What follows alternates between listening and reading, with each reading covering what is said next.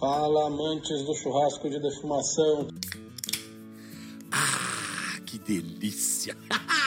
é abrindo uma latinha que a gente começa mais um episódio do BBcast. Não sei se ela tá bebendo ou se ela tá imitando um cavalo manco. Não, não, não. Manco sou eu.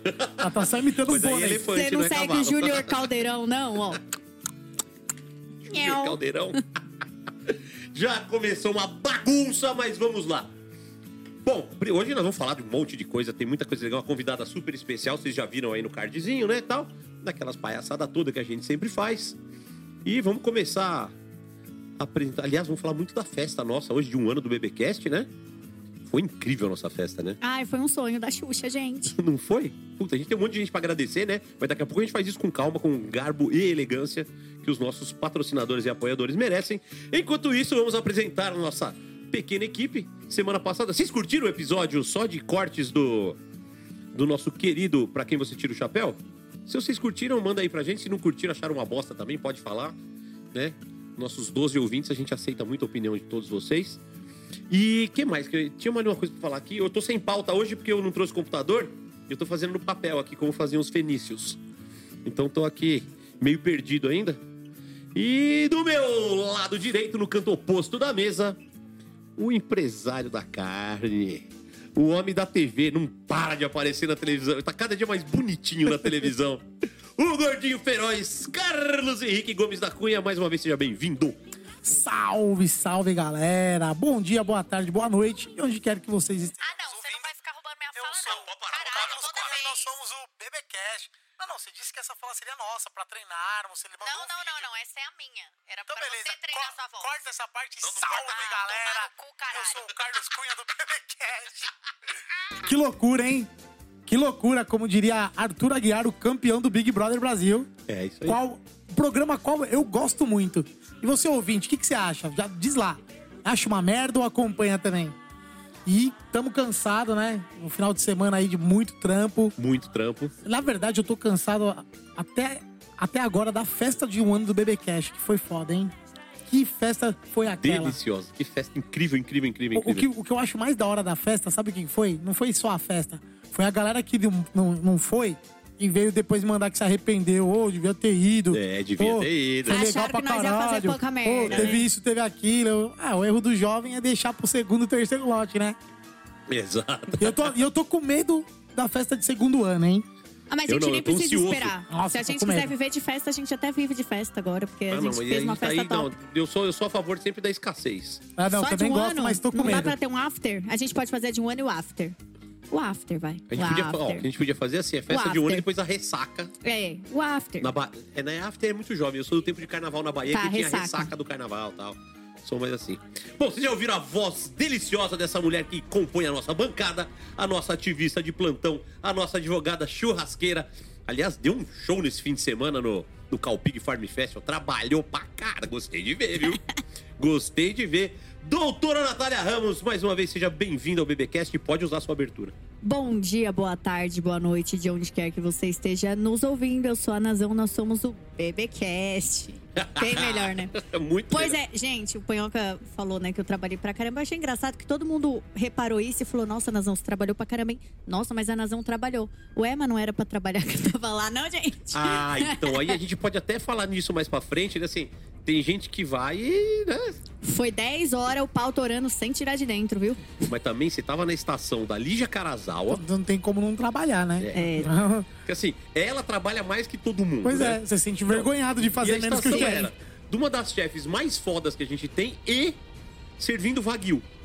Não, e era meu sonho, né, gente? Porque eu já era fã dela desde. Mas você já trabalhou com 2015. ela também no, no Já. Pastrami Day, né? Sim, sim, no Pastrami Day, mas assim, eu- ela é uma referência pra mim. Então, trabalhar. Não, não é só pra você, não, pra sim, todos é. nós. Sim, sou muito fã. Então, assim, trabalhar com ela pra mim é a realização de um sonho, sabe? E algo relevante no currículo. Aliás, você que tá ouvindo. Ela é demais. Eu tenho até medo de a Beth trabalhar com ela também. Você tá fudido, porque ela vai voltar um Ah, carrasco com a, a você. Beth é, é super mega fã dela, louca pra trabalhar com ela. O dia que isso acontecer, vai estar um nojo Aliás, de gente casa. Tinha que É. trazer ela aqui pra conversar com ela, né? A gente tá vacilando, né? Sim, é que agora ela tá com uma consultoria lá do Vilanária, ela tá super corrida Então, lá no meu essa país. semana. É, inaugura essa Inaugura semana. essa semana. Era uma ótima semana pra ela ter vindo, então, hein?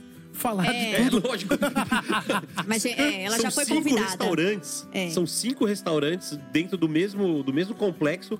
E ela dá consultoria nos cinco. É, ela é a chefe executiva Você geral acha que dá tudo. tempo dela sair pra vir falar de BBcast? Dá, a vida dela vai, vai, vai normalizar depois disso. Não, ela precisa tem- botar esse barco pra andar lá no meu país. Que orgulho, né? Daqui, Tá um- chique, daqui né? um- uns, alguns meses, a vida dela fica tranquila. Muito bem, muito bem.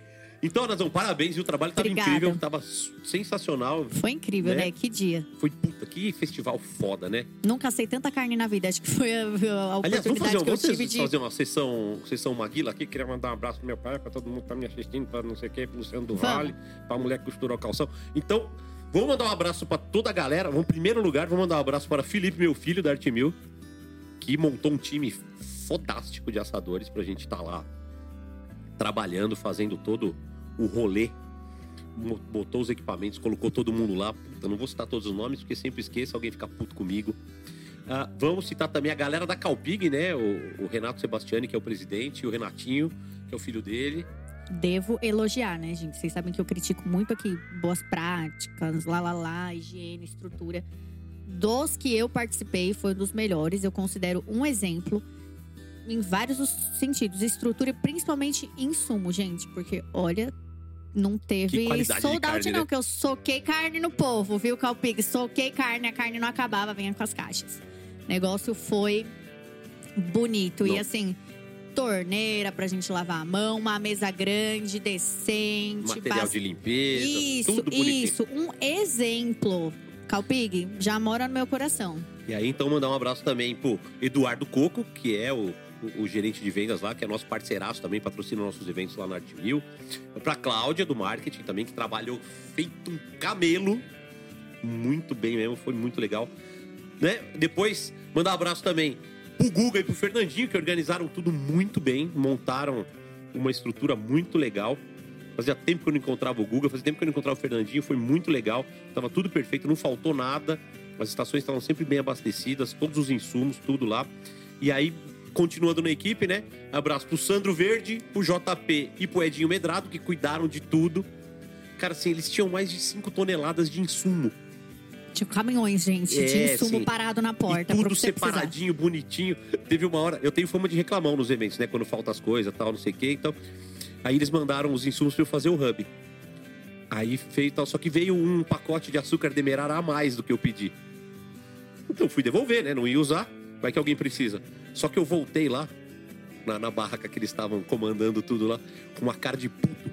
Dei um tapão na mesa e falei: Eu pedi 2 quilos de açúcar demerara e vocês me mandaram 3. Tá aqui um de volta. Os caras abriram um zóio do tamanho do mundo, achando que eu ia escrachar. Não, tava tão bem organizado que eu cheguei super cedinho, né, antes da, da Lígia, pra ir já adiantando mise en place e tal. Os caras não queriam deixar eu entrar. Assim, porque eles me estranharam. A equipe toda da Lígia tava muito jovem. Eu, a Takase, a Pauline, que tem o tamanho da minha filha praticamente. Aí eu olhei e falei, não tem um cara de assadora, né? O pessoal da recreação chegou É. cedo só entrar. pra, pra fazer a moeba com as crianças. Aí eu olhei pra cara dele e falei, ô, você acha que não tem um cara de assadora, não? Aí um outro cara que tava atrás falou, tem nada, tem mó cara de patricinha. Aí eu Falou, moça, cara tem, o que Fui lá é pegar meu tamanho. estojo de faca, botei minha calça xadrez, meu avental, aí eu cheguei parecendo o Kiko com a bolona quadrada. Aí o Anderson, ô, é a Nazão, caralho. Deixa ela entrar, porra. Enche o saco, seus putos. Eu, eu não vou falar como é que foi o final de semana no Italy pra não roubar todo o glamour da organização de vocês aí, porque lá é foda. Ah, não, Italy Não, é. é. Não, vocês querem Não, ver, que vocês quer querem ver organização, vocês querem ver perfeição, coisa bonita é o Italy, mano. Pessoal lá, puta, você fala, eu preciso de gelo, vem um caminhão de gelo. Em É, segundos. Preciso de carvão, vem um caminhão de carvão. Preciso de tudo, tudo, tudo. Então, tudo. Não pedir tem. Ah, Cara, é maravilhoso. É, é até, até vergonhoso, sabe? A eficiência que eles trabalham. Eu, eu falei pra minha galera, pra Bad, tipo, falei, ó, o padrão nosso é o. Tem que ser tipo Italy. Não, mas nós, é- nós somos terceira divisão É. perto do Italy. É assim, tudo bem que ali a gente tá falando de milhões e milhões e milhões, né? É uma multinacional, não é? Então. É, não- Mas ainda assim, as pessoas que executam ali, a, a organizadora ali, a Camila. Sinistro, sinistro. Não, sinistro. A Camila manda muito bem. Eu tô cansado mesmo porque é culpa minha, porque trabalhei muito, mas é. Se dependesse da organização, a gente só, só se diverte. Só assa a carne, Só assa- serve e acabou. Pô, você pegar aquelas porra daquelas panelas tudo suja, mano. Você fala assim, ó, pode levar lá na cozinha pra lavar e vem um carrinho, você joga tudo no carrinho, vai sujo e volta limpo. Volta tudo limpo. Brilhando. Eu, eu- eu falei pro pessoal, falei, ó, não deixa a Beth ver isso não, mano. Senão ela vai querer fazer isso em casa e eu não vou ter condições. Já falei pra você comprar lava-louça. pra é o, o Wilson, né? Como é que é o nome da sua Eduardo. Eduardo. Eduardo. Eduardo. Não, não, não. Quem decide isso não sou eu. Já... Mas ela não tem que Eu- decidir. eu como- Você compra, manda instalar, acabou. Ela não tem que querer. Não, não é doida, Nazé. Não. confusão em casa. Ainda... Enfia lá, se, se eu é. ganhasse, eu faria isso. Agora eu vou lá comprar, pagar pra arrumar uma confusão? Não. Aliás, fica aqui não. o pedido de jabá. Então, você quer patrocinar uma lava-louça para a residência oficial Dos Kaiser cunhas? Orlovas Maciel Gomes da Cunha, vocês Ó. podem... Já compra logo a 10 serviços, que a gente cozinha bastante. Então, Ah, lá em compra casa, é lá em é? casa, lá em casa é, lá em casa a gente brinca que é uma Gente, vai cantina. panela, vai tudo, Fica a dica aí, gente. Brastemp. Nossa, você põe o sabãozinho ali, aperta o Me botão notem. e, e dá-lhe. É. Você vai ver. Muito bem, então vamos lá. Nós já, já começamos divagando. Vai ser uma desgraça isso aqui É, hoje, né? e- Tem e a- tudo é, pra dar E a errado. convidada tem compromisso, hein, gente? Então, É, então vamos, ser vamos agilizar, vamos pontuais. agilizar que a convidada tem compromisso. Então, do meu lado direito, no lugar reservado aos nossos convidados, já coladinha com a boca no microfone, disciplinada, bonitinha. Ela que é churrasqueira, advogada, campista. Cam- Vamos falar, sobre, vamos falar muito sobre campista, campismo aqui. O sonho de casamento de todo traficante, Samantha Pó. Boa tarde, bom dia, boa noite. Piadinha.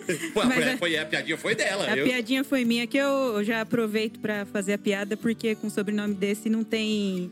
Mas não é tem só como ser Samantha Pó, séria. mais né? nada? Não, tem Não, outra. meu nome é Samanta de Souza Santos Pó. É, o Eu Pó- usaria só o pó também. Eu tenho um cliente que é. Eu tenho um cliente que, por coincidência, a gente descobriu agora que é, é, é primo dela. E aí, quando. é, não sei quem que foi que É eu Poeira? passei. É, é, o- é, eu não posso falar nome. É, tem pó também, ele tem pó. Aí Eu acho que eu passei, acho o estagiário, alguma coisa, falou: Nossa, por que Fulano Pó é traficante ou não? É o sobrenome do cara, pelo amor de Deus, não vai me dar Não é, não é codinome, né? É. Samanta do Pó, a churrasqueira. Você sabe que meu, meu antigo arroba era Sampoeira, mas ninguém entendia o poeira. Nin- Ninguém nunca entendeu o então, poeira. eu, eu aí- te sigo desde o Sampoeira. Exato. E, vem- e vendo um, um podcast seu, o podcast do Jota, é, você comentou alguma coisa sobre ser mais fácil o nome, para você facilitar o nome para as pessoas lembrarem de você, que eu coloquei o BBQ e logo em seguida o povo falou que BBQ tava fora de moda, mas eu sou de São Bernardo, as coisas demoram para chegar lá. né? Então, Então, como é que ficou seu Instagram hoje? ficou Samanta BBQ. Samanta com TH. Samanta com TH Sabia que BBQ. você era da minha cidade, São Berlondres. É, Não, São, por, São por Bernardo mais que o. BBQ não seja algo super cool, eu acho que ele já tá mais. A, a ideia é legal, porque assim, você sai do Sam, Samanta Po- Sampoeira pra Samanta BBQ, você já deu uma identidade mais do que você é do que não era. Ah, não é super cool? Não, mas já tá melhor do que tava. Tá melhor do que tava. É, a como- ideia era essa. Como a gente podia. Hoje a gente deveria ter aberto com a frase. Falamos a frase do dia? Ainda não, calma. Ah, Acabamos então já tem uma, Eu já ia falar a frase do dia aqui, então, mano. Eu vou deixar você dela. falar então. Vou deixar você falar depois Ah, mas hoje. não é minha. A frase. Mais um episódio, a frase do dia é do convidado, hein? Convidado. Eu tinha uma frase do dia muito bonita pra hoje, mas eu vou deixar. Como a gente vai gravar um monte hoje, eu vou. Depois eu falo as, frases, as outras frases do dia. Então hoje a frase do dia nós convidamos. Então vamos lá, vamos fazer? A, fra- a frase do dia não tem vinheta, né, produção? Não tem vinheta, né? Ah, vamos fazer a vinheta? Então, pela primeira vez na história deste pequeno podcast, teremos uma vinheta da frase do dia. Solta a vinheta, produção. E a frase do dia é: É isso aí. Então, a frase do dia, dita pela nossa convidada na voz de Carlos Henrique. Mas eu, eu acho que eu esqueci. não, mas vamos lá. Não, se eu, se eu, se eu falar errado, ela me Não, então corrige. deixa ela falar, Não, vai. porque não, não, eu vou tentar, porque foi assim. Pra, pra quem não tem nada, o, do, o metade é o dobro. É isso? Exatamente. Pra quem não tem nada, metade é o dobro. É, pra quem não tem nada, Pra quem metade, não tem nada, metade é o dobro. metade é o dobro. Olha que frase bonitinha, porque assim, Ah, chega a ser um ditado popular também, né? É, que vai então. de encontro com o que a gente vinha já falou, falando. né? Que nunca no um penúltimo- ditado popular, é. exatamente. Né? Cara, é, é o que eu sempre falo, né? Às vezes as pessoas querem pular etapas, às vezes as pessoas querem acelerar os processos. E tem que começar devagar, né, cara? Não tem jeito. Não, não dá pra subir cinco degraus por vez Tem da que escada. descer os 10 degrauzinhos da humildade, né? Isso, calçar as sandálias da humildade, arrastar o chinelinho no chão, pra depois chegar onde você quer chegar, né? Ralar o cu na ostra. Não, mas e não, é nem, não é nem só no contexto de humildade, é no contexto também, acho que, de celebração. Às vezes o cara tá, só, só quer celebrar ou quer comemorar coisas muito grandiosas. Cara, se você não tinha nada, conseguiu, sei lá, um primeiro cliente, já é, já é o dobro do que você tinha, né? Exatamente. Você não precisa comemorar ou celebrar quando você tiver 30. Né? Quando você tiver o primeiro, já é o dobro de nada. Então, Eu acho muito não, legal. é, não é assim. só assim baixar a bola, mas é também às vezes levantar a bola, né? Que precisa, eu vejo muita, eu acho que tem poucas pessoas que precisam baixar a bola e muitas que precisam levantar Precisam levantar, é. no, no nosso muito- mercado aí. Tem no- muita gente que é boa, que é competente, mas tem medo, tem vergonha de se expor, né? Precisa de. é, Eu vejo muito isso, eu, eu, eu vibro muito com essas coisas. Às vezes as pessoas me mandam mensagem assim: Panhoca, pô, a gente tá crescendo no Instagram devagarzinho e tal, não sei o quê. Pô, a gente tá. Falta um pouquinho pra chegar em mil seguidores. Dá uma ajuda pra gente. Pô, eu dou na hora. Eu, eu- Dá pra mim, então. Você já tem bastante seguidores, gordinho. Não, não é, os seguidores. Nossa! Caralho. eu vou, dou na hora, dá pra mim. Você tá me estranhando, gordo? Ah, sei lá, tamo, tô andando muito canazão agora. Ele tá meio bi. Ah, entendi. Tá ampliando os puto. horizontes, Ele tá é meio isso? bi. Tô- tô- Bien puto. Bien puto. e aí eu sempre dou, dou, dou um biscoito, dou uma moral e tal. Eu acho muito legal o cara falando. Eu tô falando aqui e a Siri já tá ouvindo aqui. Eu acho que quem mais ouve o Nossa, nosso podcast. até a Siri tá dando em cima de você, Panhoca? Puta, se tivesse alguém dando em cima de Caralho. mim, eu tava feliz, viu? que fase que eu tô, viu, Nazão? Calma, calma. Ah, é uma hora passa. Mas agora vamos pros Estados Unidos, tá tudo certo, vambora. Quando vocês estiverem ouvindo essa bagaça, eu já estarei Lá em. com as American Girls. Puta, lá é difícil. hein? Piorou, piorou. Pô, como é ruim de pegar mulher nos Estados Unidos? Sério? É sério, porque assim, lá é, tudo é, é assédio, é não sei o quê. Você tem que tomar um cuidado do caralho lá. Ainda mais sendo, sendo estrangeiro, você tem que Lá, tomar um lá eles exigem muito personal space, né? Nossa, cara, você não pode. Ou você não pode encostar nas Você pessoas. cumprimentar com beijo, já Já dependendo pode, de... já, já pode te É. causar um problema. Eu é- sou arreganhada lá ia fazer sucesso, né, então? Aí ia, ia fazer muito sucesso, porque lá, assim, as pessoas são muito reservadas, elas, assim. Não, você- ia constranger um monte de homem lá. Você ia constranger homem Porque os, caralho os homens também são assim. É. Tipo de... O fato de você chegar, oi, pegar no braço, dar um, um cumprimentar com um beijo pros homens lá também é mega estranho. É. O, pro, é pro ser humano americano, no geral, é estranho o Não, contato. ainda mais pra onde eu vou, eu só vou pra estado sulista, tal, conservador pra caralho, tal, não sei o quê. Então, assim, você tem que tomar um puta cuidado, um puta cuidado, é difícil. Então, assim, vão ser praticamente 21 dias de seca. É como eu vou lá pra competir e trabalhar? É aquilo. Transar, lavar a mão e dormir. É Acabou. isso aí. ah, gordinho, você não presta. Por isso que eu te amo. Então é isso. Então, ó, você que tem aí, que tá crescendo no seu Instagram, cara, cada vez que você atingir uma marca de 500, ah, 1000, 1500, 2000, comemora mesmo, agradece todo mundo. Que isso? Que isso? Tá ouvi- Você gritando. Não Ela é? tá ouvindo meu... Desbloqueei a tela, tava o Panhoca gritando. Desculpa, Tá gente. ouvindo os meus stories aqui no meio do Sorry, BBcast. sorry, que isso, sorry, Nazão? sorry. Já passamos dessa fase, né? Sorry. Oi, tá barulhento, já passou o carro do ovo, tá subindo avião. Você que É lute. uma zona. A cara Caião. da Samanta. Caião que lute pra tirar os barulhos do fundo. A Samanta tá com uma cara aqui que eu tô fazendo aqui. Onde eu vim me enfiar, né? Então vamos lá, vamos começar com aquela perguntinha básica, sem graça, mas que a gente tem que fazer, porque faz parte do nosso programinha. Doutora Samanta, chama Doutora Samanta, né? Porque é advogada e Nossa, tal, né? que chique. É. Nem- O que doutora pó fica meio. Já pensou mudar o arroba? Ah, mas você pode falar Doutora que o que você usa é o hub. Pode ser. Pó Advogados Associados. É, você mexe com o quê? Ervas e pós. O que que é? Eu ia adorar, Temperos e eu ia, hubs. só ia pegar tráfico. Eu adoro pegar tráfico. Pô, entendeu? tem aí É uma. tem- Adoro pegar tráfico. Vamos, vamos Eu pegar essa parceria aí. também, Não, é paga bem, não enche o saco, liberdade canta, não tenho nenhum preso. é isso aí. Liberdade Hoje eu tô, a, eu tô a Deolane, entendeu? Não tenho nenhum cliente meu preso. Não Deu- gostou? Vai lá e comenta na minha foto com o Lula, lá no Advomami.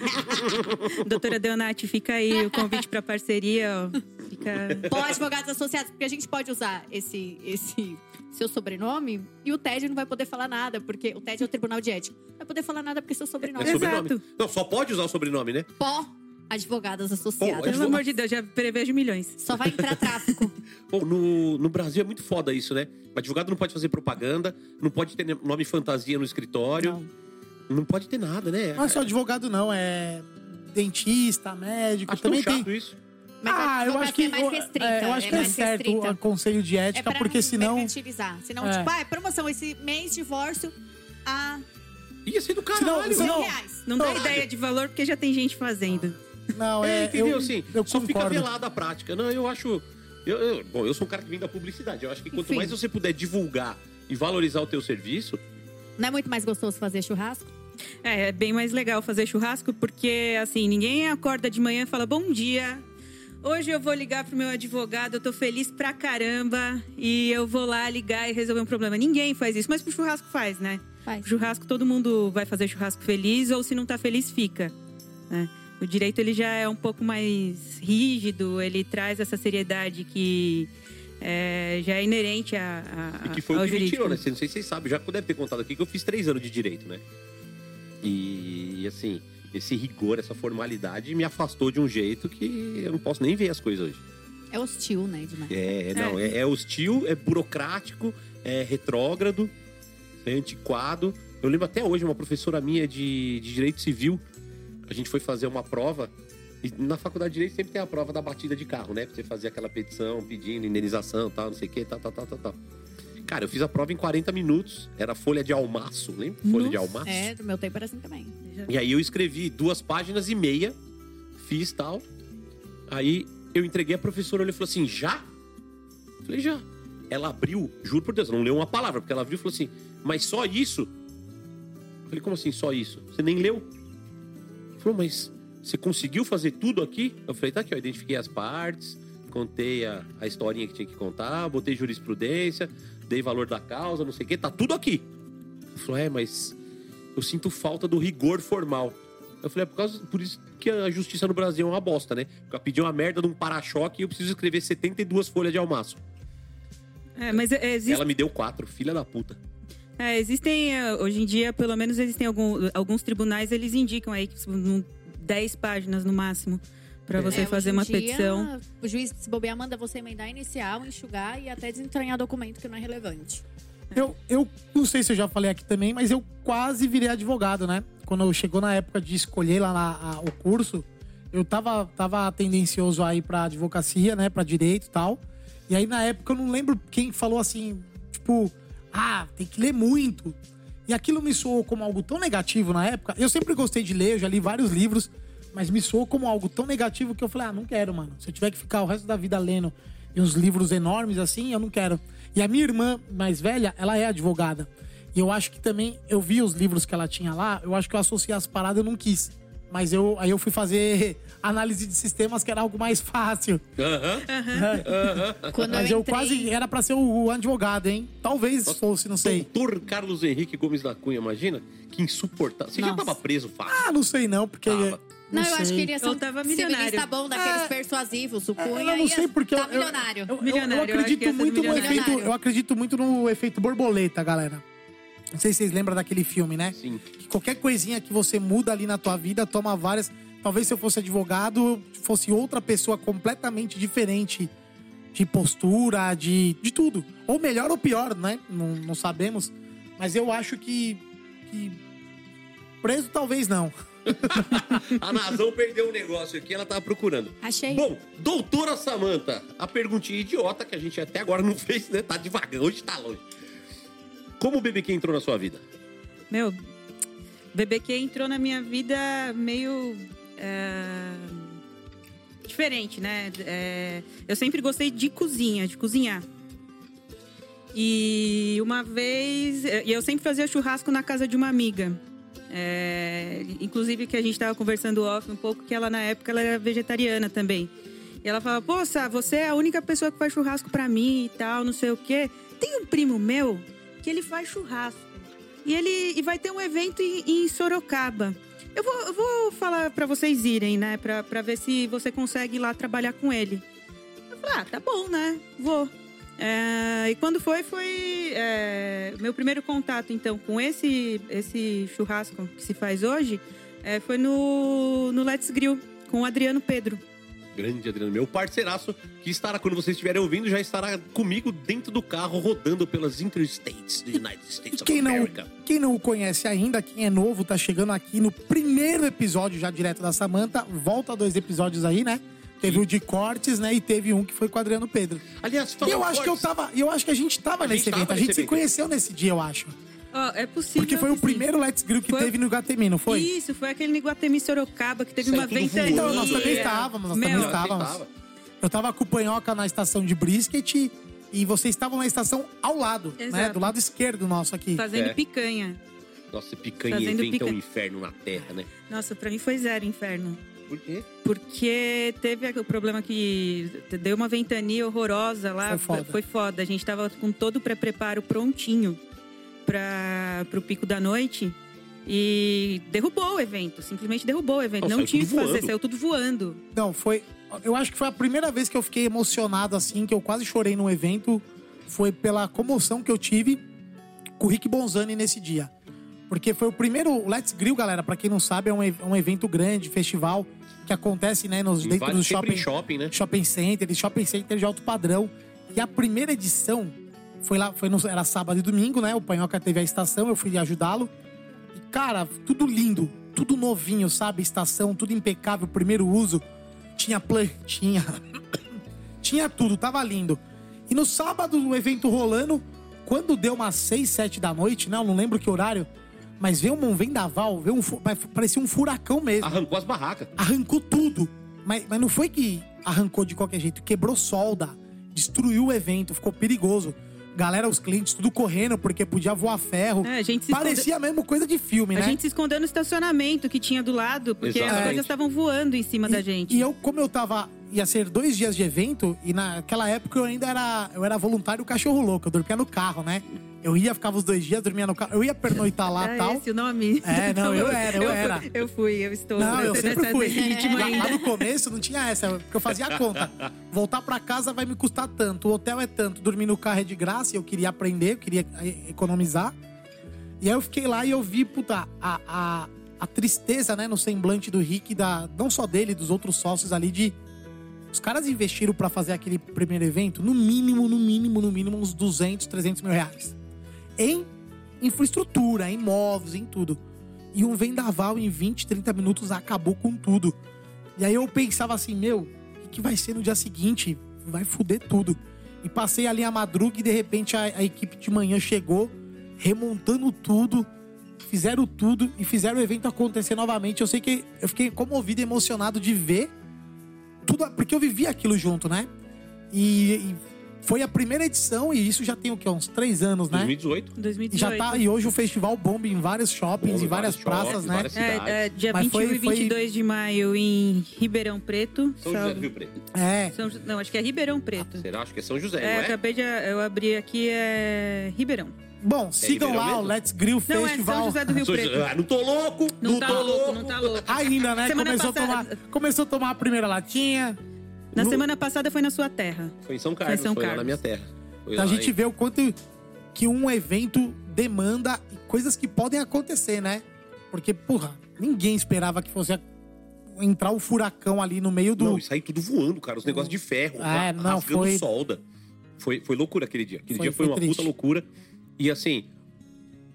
Evento. Evento vem de eventualidade, mas a gente nunca espera que a eventualidade seja tão grave assim. Lembra que tinha uma bandeira gigante Let's Grill pendurada na lateral do shopping? Tinha, Aqui- era um. Aquilo subia, parecia uma pipa voando. Era um negócio Devia, ter uns, devia ser uma bandeira de uns 30 metros, galera. Por aí, 30 por aí. por 30 metros de, de altura, gigante com uns aquilo. 4 metros de largura. Era uma faixa que vinha lá do, da estrutura do shopping até o chão. É, não, vinha do, do lado do último andar do shopping até o chão. E aquilo voava. E você imagina aquilo de tecido com uma barra de madeira na embaixo. ponta. Aquilo dando porrada pra todo lado. Puta, que cagaço daquilo. Não, não dava nem pra.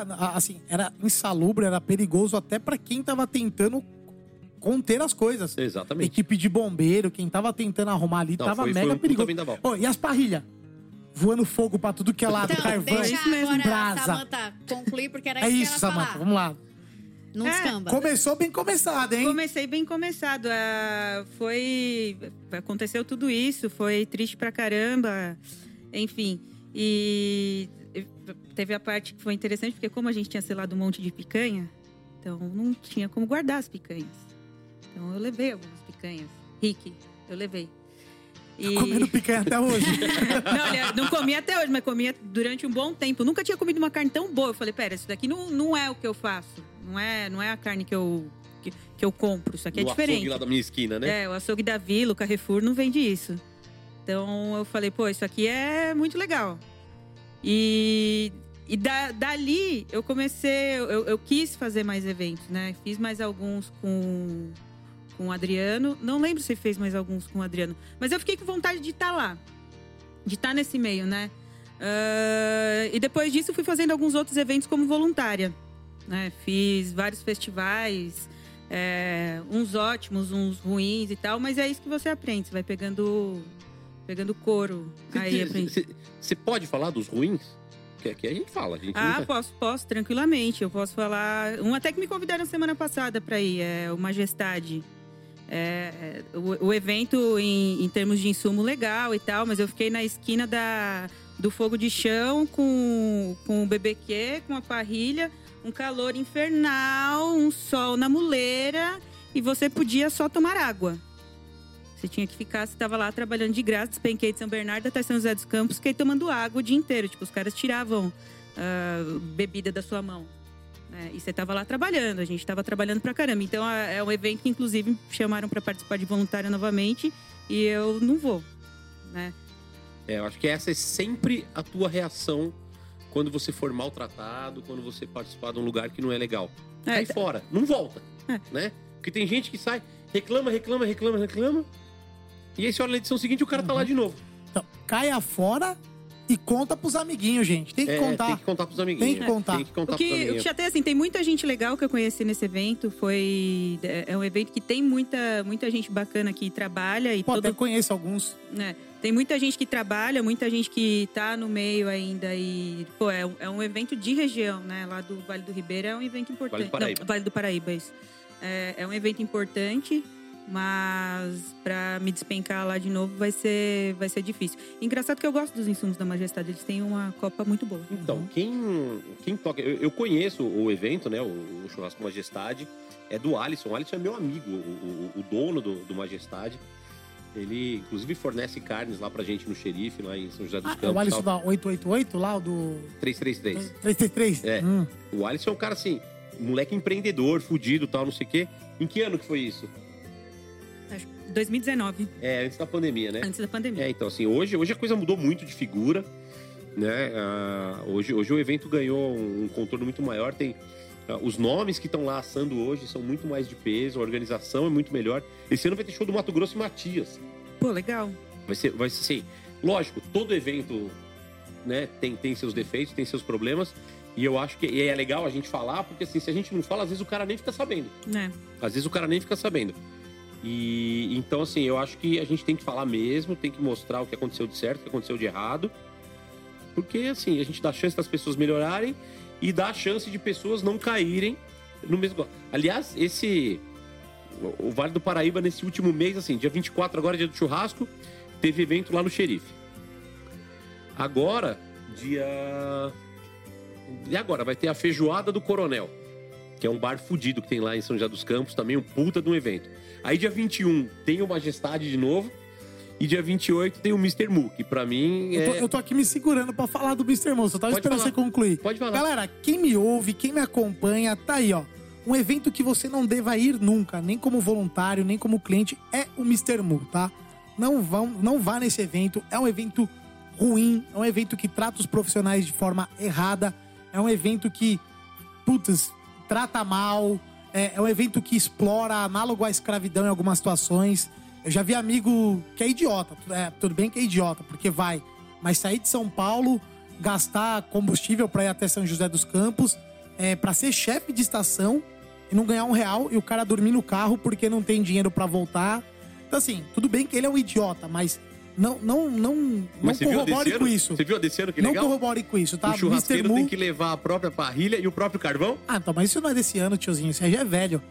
É, o Não, Mr. Mu- você tinha que comprar a parrilha, né? é, agora você tem o que levar. Mr. Mu já deve estar na sua oitava edição. Eu participei de duas que eu, que eu estive lá. E eu, eu me tornei esse cara que todo mundo fala de encrenqueiro, briguento, por causa do Mr. Mu.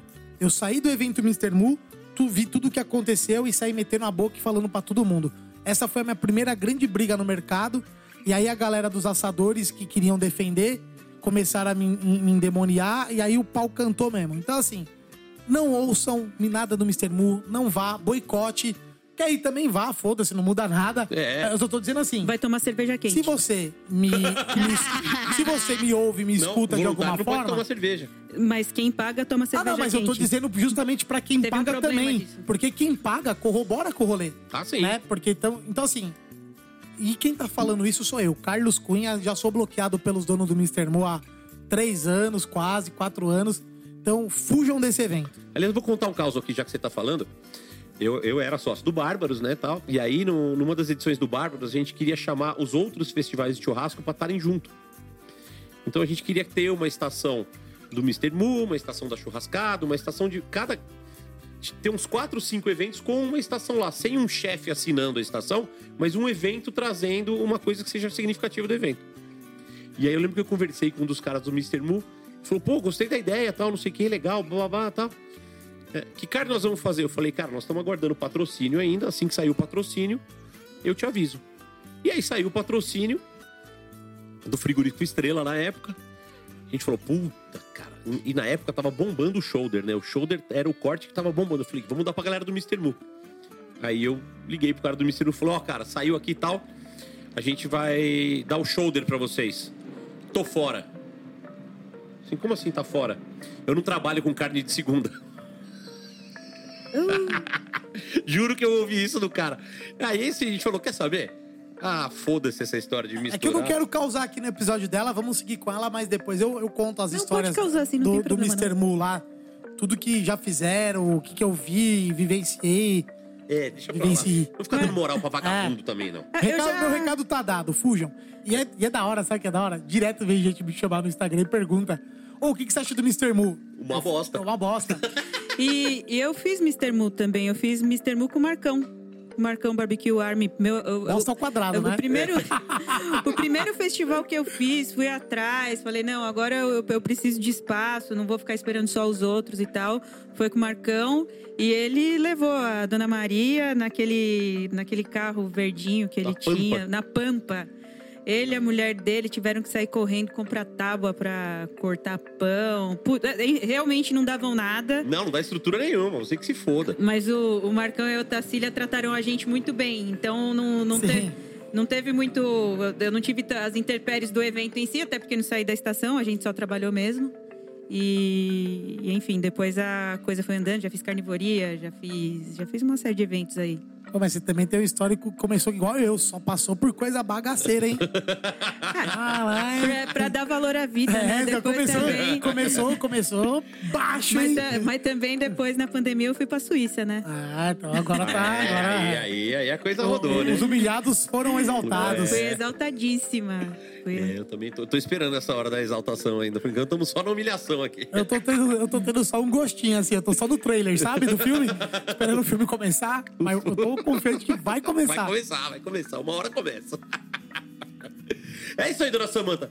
Então tá, aí você fez os festivais, tal, não sei o quê. Aí você falou, chegou na época da, da pandemia. Aí, beleza, a minha carreira tava indo, né? Já tava conseguindo os eventos particulares, já tinha conseguido meu primeiro evento, meu primeiro dobro, né? Do nada pro dobro. Então, ma- mas você, então, viu isso como mercado e quis já se É, posicionar? eu vi como um mercado, assim, porque antes, antes do churrasco eu sempre flertei com a cozinha, né? Mas a cozinha não é um lugar muito bacana pra quem quer ganhar algum dinheiro, enfim, ela é difícil, né? Cê- eu já tinha feito, já tem uma amiga que tem uma pousada é, em Peruíbe, eu já tinha feito comida pra excursão de velhinho, mó da hora.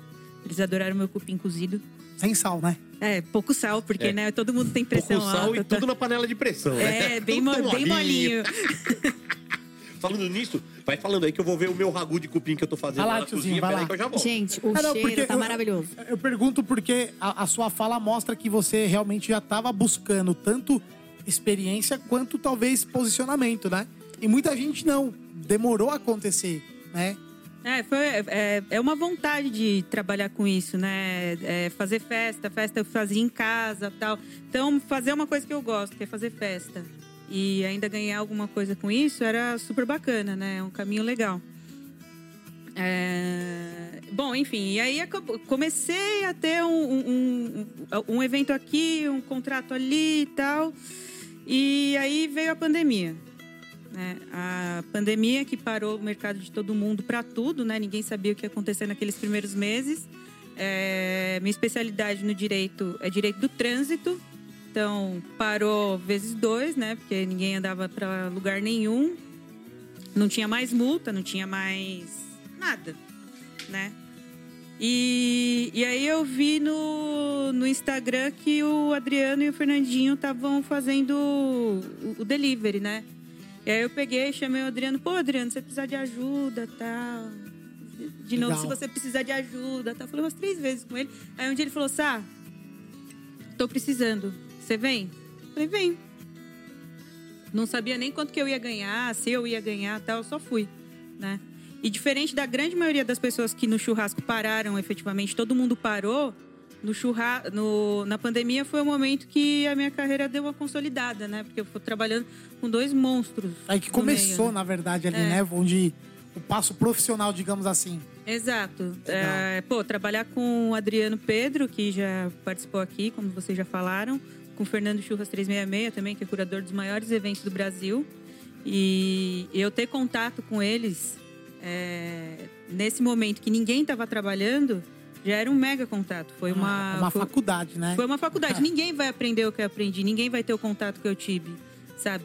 É, lavei GN com muito óleo, aprendi junto com eles, né? Porque eles estavam montando uma coisa que ninguém estava fazendo, né? Que é entregar é, o American Barbecue a vácuo, né? E, e o fato de eu, de eu, consegui- de eu estar lá e ver o que eles estavam fazendo era uma coisa que eu não tinha tido experiência nenhuma antes, praticamente, né? Tinha feito um evento aqui, um evento ali, nenhum de American Barbecue. Não, minto, American Barbecue eu tinha feito com o Marcão.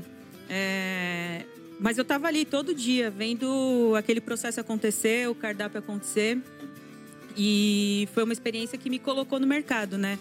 É, Tanto que um ano e meio depois da pandemia, é, digamos que eu, eu- esse um ano e meio, acho que na minha carreira foram. Se, se não tivesse a pandemia, sei lá quando que eu ia chegar é, no patamar que eu tô, se é que eu chegaria, né? Se é que eu chegaria. Você fez cinco anos em um ano e meio. É, É mais isso. ou menos Ah, isso. Essa imersão tua com, com o Adriano e com o Fernandinho ali representa uns cinco anos ou mais fora, no, fora a pandemia. Exato. Né? É, e dificilmente eu teria esse contato de outra maneira, enfim, né? Porque é, eu, eu tava lá de voluntária, trabalhando como voluntária, e de repente eu tava no Olimpo. Porque para mim eram caras inalcançáveis. Ainda que eu tenha te- tido meu primeiro contato com o churrasco com o Adriano, é, foi um primeiro contato como voluntária. E, e depois disso, tá- não, não sei como seria, né? É, pandemia foi horrível para todo mundo, mas para mim foi, foi uma carreira nova. Foi uma carreira nova que começou, que se consolidou, né? É, E- muita, muita gente teve, teve oportunidade no, na pandemia de, de se reinventar, de pensar em outras coisas. né? Teve gente que fez por hobby, teve gente que conseguiu mudar de carreira, tem, e gente que estava consolidada e se ferrou, né? Então a pandemia foi. Foi um. Foi ruim para todo mundo. Foi um mas tem chacoalhão no globo terrestre. É, foi uma bela chacoalhada no globo Foi terrestre. é. pro bom, pro ruim, foi pra todo mundo. É, Aí, aconteceu, aconteceu de tudo, de tudo mesmo. Mas sobrevivemos. cada um vai ter uma visão do que, que foi, né? É. eu, É, eu, eu digo, pra mim ela foi super positiva quando eu falo de forma egoísta, né? Pensando somente em mim, na minha família, foi positivo. É quando cada um tem um, um- Uhum. a sua prisma, né? Por onde, por onde ver. É, não, é verdade. Por mais egoísta que pareça soar isso, pra mim foi muito positivo. No começo eu fiquei muito apavorada, porque eu tava saindo do aluguel. Falei, meu Deus, esse governo não vai liberar o financiamento pra mim, autônoma, solteira, sem composição de renda. A Caixa liberou. Deu preferência pras mulheres solteiras. Pô, pra quem não sabe, eu tô fazendo só dois revolvinhos assim com a mão, tá? Só pra provocar ela. Ah, enfiar minha no cu, caralho. Liberou. E, e assim, eu nunca divorciei tantos casais. Assim, toda a minha carreira. Foi o boom do divórcio. Então, eu fiz muito divórcio. Eu tava num desespero que eu falei, fudeu, ninguém agora vai querer saber gastar com advogado, processo o quê? Nunca divorciei tanta gente na minha vida. Então, assim, pra mim foi maravilhoso, porque entrou dinheiro, assim, que tava precisando e veio, gente, pra Posso separar, falar? pra separar. Eu fiquei, foi o boom do divórcio. Então, se vocês viram na mídia que ai, o índice de divórcio aumentou na pandemia, aumentou, gente. Eu estourei na pandemia, porque eu sou familiarista, então rebentei. E assim, aqueles de acordo, que, que as pessoas querem separar não, mesmo, não, e- e assinou foi- e foi bom. tranquilíssimo. Foi muito bom. Não, não, e assim, Quem deve estar falando assim, nossa, Nazão, uma cuzona, ganhou dinheiro na desgraça alheia. Ah, ah, ah, ah, ah, ah. Não, ué. Todo mundo se deu bem, porque se se separou, é porque tava ruim. É, é então isso. conseguiu, inclusive ela conseguiu viabilizar. Aumentou a demanda, gente, do que eu já que- fazia. Só Porra, esses casais que se separaram na pandemia, gente, não foi culpa da pandemia. Não, Os a restaurantes pandemia que foi quebraram só- na pandemia, a maioria não foi culpa da pandemia. Gente, eu sou familiarista, eu A só pandemia, me sustento ela- da desgraça dos outros. A, a pandemia, ela tirou a, cu- a coberta de fumaça que muita gente vivia. É. Né? Por que que tantos casais que, que não se separaram? Porque estava bem consolidado e foi mais uma fase, mais uma É, não, e onda. aconteceu aquela coisa clássica, né? Assim, o casal tava lá, tava ruim, mas assim, o cara sai pra trabalhar cedo, a mulher sai pra Isso. trabalhar, se encontra à noite, janta, cada um vai pro seu canto e acabou. Aí começou a conviver o dia inteiro dentro de casa. E aumenta, teve, teve números horrorosos também. Aumentou o caso de violência doméstica, aumentou uma série de coisas Feminicídio e é, tal. horrorosas por conta disso. Então, né? Bom, mas tudo bem. O que importa é que a nossa convidada de hoje, na pandemia, conseguiu achar uma oportunidade, conseguiu trabalhar com pessoas incríveis. Eu, inclusive, seu Adriano Pedro, neste momento que você está ouvindo, deve estar dirigindo o carro e a gente rumo. Se hoje é sexta-feira, hoje a gente está rumo a essa hora. Vai estar em São Petersburgo, na Flórida, visitando o Dr. Barbecue. Que delícia. Nossa, chique, requintado. o Adriano é bom porque ele não bebe, né? Então eu pego o carro de manhã, a gente sai do hotel e eu vou dirigindo. Depois do almoço eu já tomei duas ou três ou doze, aí já era, né? Aí o Adriano vai dirigindo. ele não bebe? É sensacional. Sucesso, né? O melhor O amigo que problema é alguém que pode ter. dia 15 ele volta e eu continuo minha viagem. Aí eu vou ter que ser mais comedido. Vou ter que gastar com Uber. Pra não cometer crime. É, não, porque lá é crime, É crime, né? pra Não valer. tem- é mais do que aqui. Se bem que Vai lá pra tem, Agile. é, lá, lá tem uma coisa que é mais legal, assim. Aqui os caras fazem a, a blitz pra pegar, né? Lá não tem blitz. Lá tem carro de polícia na rua toda hora. Você, você vira uma rua sem dar seta, você não para, não pare. Você dá uma comida de faixa, o cara te para.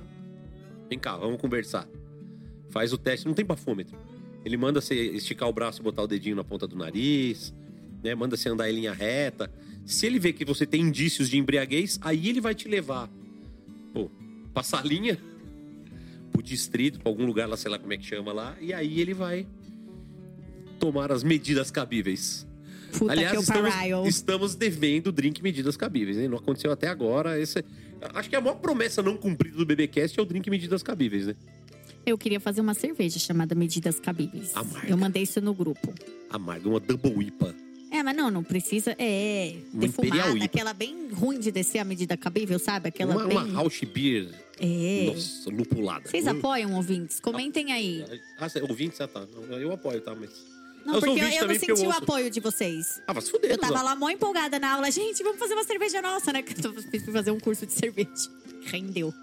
E aí eu fiquei empolgada, gente. Eu queria fazer a cerveja do BBcast. Eu achei uma ideia legal do Você caralho. achou uma Achei. ideia legal? Acho que você tava na correria, eu achei que você não me deu atenção. Pô, é a segunda vez que você faz isso na sua vida. Você pode parar com essa É, a palhaçada. minha hein? rusguinha com o panhoca, que às vezes eu acho que ele me ignora. Eu fico tipo, nossa, me ignorou. É. Tô trabalhando, me fudendo, ela manda a resposta. Aí eu falo, mando uma resposta Mó mais... seco, eu acho que ele tá, tipo, me ignorando. simples. Eu tenho que mandar textão pra ela. Advogada, né? Puta merda. Ai, será que eu tô sendo uma amiga tóxica? Sorry. Eu vou, vou começar, eu vou, vou denunciar você. Você não- fala, Nazão, você tá sendo É, tóxica. você tá sendo tóxica. muito bem, muito bem. Vamos continuar a nossa bagaça aqui, que a nossa convidada tem horário. Ela não pode perder a tarde toda aqui com a gente. Ela trabalha, não faz Ela churrasco. trabalha. Eu trabalho fazendo churrasco. Muito bem. Aliás, vamos, vamos aproveitar, deixa, vamos fazer, vamos fazer, já vamos inverter tudo a ordem, vamos subverter a parada. Vamos falar do eu trabalho no Faço Churrasco. Espera que eu preciso abrir meu telefone aqui nesse momento. Porque, puta, o eu trabalho no Faço Churrasco hoje é sensacional.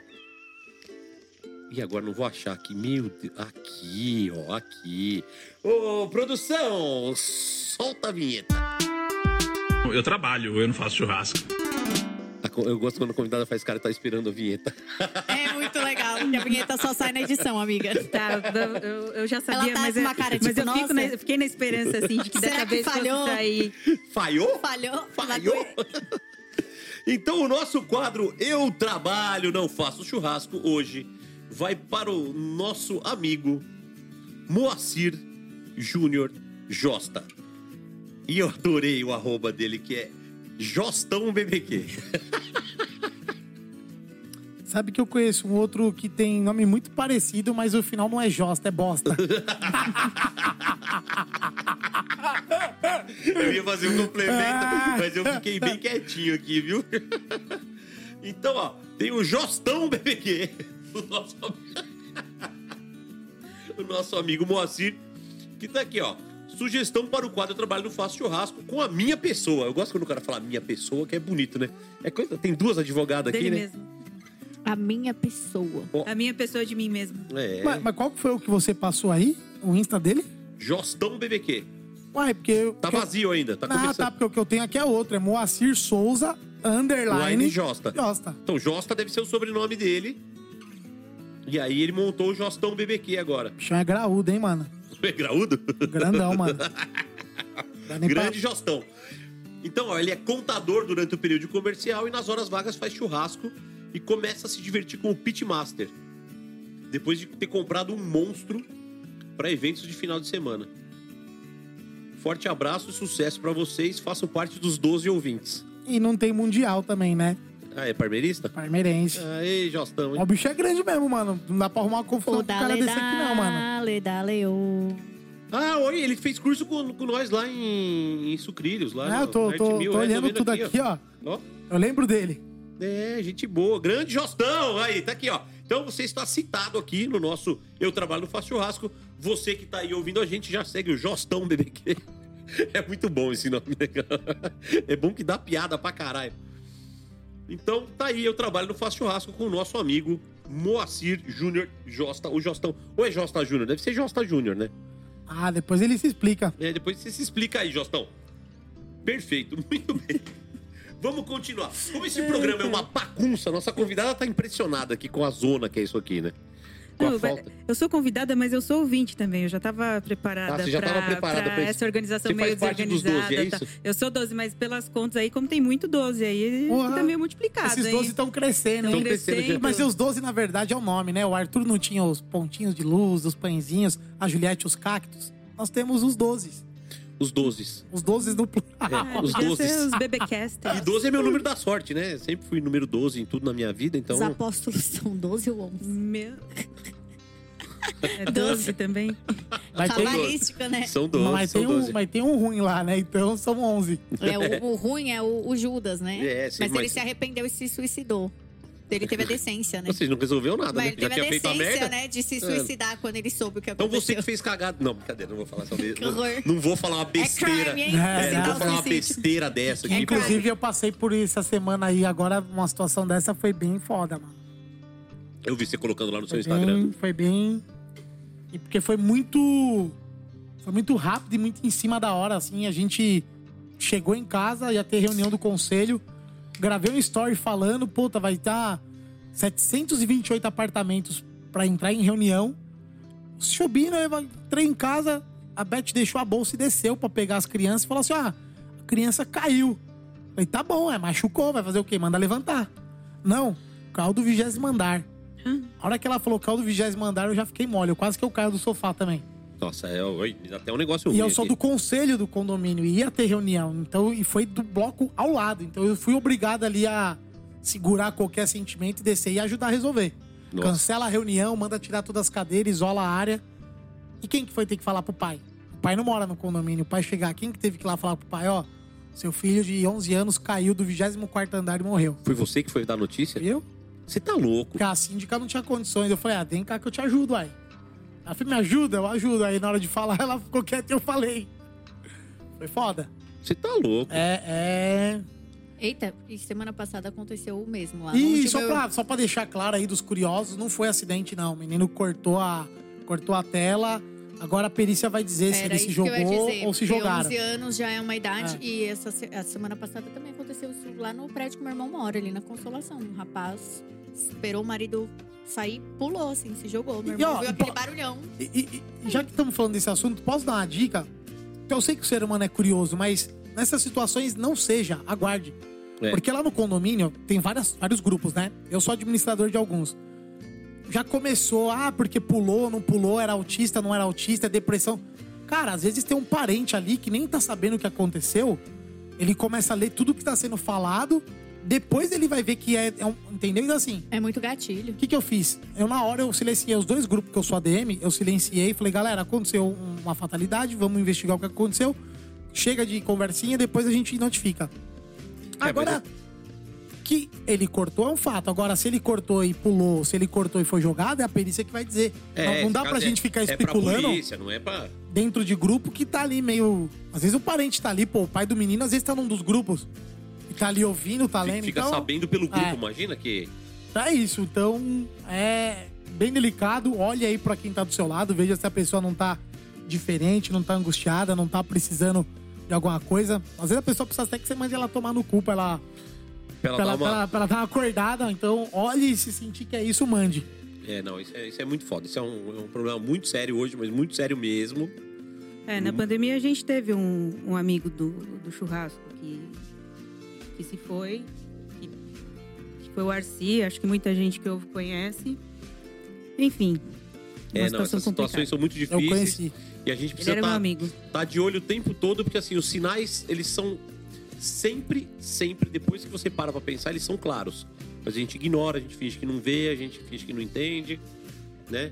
Então, presta atenção nisso aí. Vamos voltar a falar de É, churrasco aqui. só, só abrindo, continuando só o assunto, é, às vezes a gente não, não sabe nem, não- a gente não tá nem falando de suicídio, a gente tá falando que a, a, a vida pode acabar, né? É, é, hoje eu perdi um tio, hoje, acordei, hoje, E você tá aqui com a gente? é, 8 da manhã foi o telefonema que eu recebi, foi o meu alarme. Nossa. É, Foi mesmo assim você veio aqui com a gente? Obrigado. É, eu vim Nossa. aqui porque é, é- é uma coisa que a minha mãe fala muito, saca? A vida é hoje. A vida é hoje. Então, se você tem uma oportunidade hoje, vai lá e pega, pô. É, sinto muito, né? Sinto muito pelo meu tio, mas o que eu tinha que viver com ele, eu, eu vivi com ele. Não é agora. Então, eu vim aqui não só porque é uma oportunidade, é um espaço que vocês me abriram. E eu vou trabalhar depois que eu sair daqui, vocês já sabem e tal. E eu vou trabalhar também porque é uma oportunidade que está aqui, né? Então, a- a- acima de tudo, a gente, não, a gente não precisa se preocupar só com quem tá triste, com quem tá deprimido, com quem, com quem a gente vê que precisa esticar a mão. Estique. Estique se você souber. É, mas o seu amigo do lado pode não estar aqui amanhã. Então, aproveita ele hoje. É. E obrigada pelo espaço que vocês abriram aqui para mim. Imagina, a gente. E, Esse espaço está sempre aberto para muita gente aqui. Aliás, você que tem vontade, que quer participar aqui com a gente, manda mensagem pra gente, conta sua história. Se você tiver uma história legal para contar, você tem espaço aqui. Principalmente vocês, mulheres, que andam meio sumidinhas aqui do BBcast, tá? A gente quer vocês aqui com a gente, a gente faz questão de ter, por favor, né? Vamos, vamos colaborar aqui com a gente também, vamos, vamos participar, vamos interagir e principalmente vir aqui, porque o microfone está aberto, certo, Nazão? Completamente aberto. Eu, ó, eu fico muito sensibilizada. O que você disse agora, a gente se sente até. A gente fica. Tô, tô até sem palavras, assim. A gente fica muito honrada que você não tenha desmarcado o compromisso aqui com, com a gente. Viu, Samanta? Receba nosso abraço. obrigada. De verdade. A gente não esperava por essa. E obrigada também por você compartilhar isso, porque assim, a vida é real, né, gente? Tem várias coisas acontecendo o tempo todo. A gente não tenta passar aqui que tudo é perfeito. A gente veio, fez a gravação, tudo tá aqui é sem corte. Eu, eu deixei claro pra ela que a gente não cortava nenhuma fala, não editava, salvo se fosse uma fala machista, é, racista, é, homofóbica. Machista não, porque aí eu já ia dar na cara, eu não precisava cortar. É, se, fosse, se, for, se for crime, se a gente for corta. crime, a gente corta. Mas, Mas nunca aconteceu. aconteceu. É Nunca falar. aconteceu. Nunca aconteceu. Nunca aconteceu. Porque ninguém é louco. Não, mas a gente tem convidados só de alto É, nível, né? os convidados são alto Não- nível é, tudo- também, todo mundo né? inteligente pra cacete aqui. Só vem gente boa. A Aliás, gente não assim, convida criminosos. eu começo, eu começo a ouvir, eu começo a olhar às vezes ó, as estatísticas do BBcast, então, eu falo, caralho, olha as pessoas que a gente trouxe. Eu fico. Eu fico impressionado, assim, de ver algumas pessoas que vieram, que saíram, tiraram a. E o currículo das mulheres, gente, é sempre alto nível. né? Nossa, As mulheres foda, sempre foda. botam todo mundo no bolso. Eu adoro manter a equidade e com esse nível, assim, de currículo? Meu, e é, é engraçado esse negócio de, de mulher, né? Eu vejo que a, a Nazão sempre traz esse assunto. É, vocês têm essa característica de trazer bastante mulher para conversar, né? E aí, puxando na memória, como eu falei que eu sou campista, né? Eu sou campista e eu acampava com a minha mãe. Meus pais são separados, então eu acampava muito com a minha mãe em Cabreúva. E puxando, meu primeiro contato com o BBQ foi com a minha mãe mesmo. Porque ela fazia churrasco lá no camping. E, e quando ela fazia questão de sobrar uns pedaços de maminha, eu lembro muito que era maminha, e ela embrulhava e, coloca, e deixava lá na churrasqueira depois que todo mundo já tinha comido churrasco, porque ela gostava daquela carne que ficava muito parecido com a defumação. E depois, quando eu fui fazer um curso com você, que foi o primeiro, o segundo curso que eu fiz no, no churrasco, né? O primeiro foi é, burger com o Netão e o segundo foi American BBQ com você e o Netão. Lá em Santos? Lá em Santos. Que legal. Lá em Santos. E foi, foi o primeiro curso é, estruturado que eu fui pra, pra fazer. Eu olhei, a, hora que ele falou do anel de, da- de defumação, eu falei, mas isso daí minha mãe já fazia em Cabreúva. Olha, já começou a dica. Como que é o nome da sua mãe? Dona Neilde. Dona Neilde. Dona Neilde, segue lá, Nebildes. co- Não, explica direitinho esse processo. Já fica ah, como uma dica além. Eu sei que eu tô atropelando aqui, Ah, peço tá, vênia. Mas peço assim, já vênia. dá essa. Eu adoro quando a advogado fala, eu peço eh, guarda- data ma- máxima vênia, né? Pera lá, pera lá. Vai, vai proposital que ela é advogada. Conta aí a- a- essa dica aí da, da dona. Da Dona Neilde. Da dona Neilde, da, da maminha. É, a... minha mãe fazia a maminha inteira, né, no, na, no- grelhada. E o que sobrava, que geralmente era a ponta mais quadradinha da frente, ela embrulhava no alumínio e deixava lá na churrasqueira, é, naquela, naquela churrasqueira que tá apagando, né? E no final ela fica bem parecida com o American Barbecue. Porque é, fala, o, o, o podcast ele é de American Barbecue, mas a gente aqui no Brasil a gente conhece churrasco, né? É, American Barbecue tem algumas pessoas que fazem, mas não é todo mundo que faz. Não, é pouca gente ainda. Mas a gente pode aplicar a técnica, a gente pode trazer um, um sabor novo para o churrasco do dia a dia, é, usando o reaproveitamento do, do, do churrasco na sua casa. É, não é porque você não tem um pit, vai deixar lá 12 horas defumando, sei lá, e vai colocar a sonda para chegar a 96 graus, que é o que todo mundo vende aí. É, legal se você puder fazer bacana, aprenda, estude, mas na sua casa você vai poder trazer um sabor novo pro seu churrasco é, usando, o- usando técnica do dia a dia, né? Usando coisas que você pode fazer no dia a dia, que você tem na sua casa. Você tem papel alumínio na sua casa e você, quando faz churrasco, você tem uma churrasqueira apagando. Sempre que você acende uma churrasqueira, uma hora ela vai apagar. Uma hora então ela tem usa. que apagar. E não jogue água, pelo amor de Deus. É, não, não joga água que vai fazer um pastício na sua, nas suas coisas. Aquela E- meleca. E, e assim, nem todo, nem todo mundo vai fazer American Bar- Bar- Barbecue. Acho que a maioria não vai fazer, né? Mas você pode aplicar técnicas é, de... Oi, as coisas estão caindo aqui. Segura.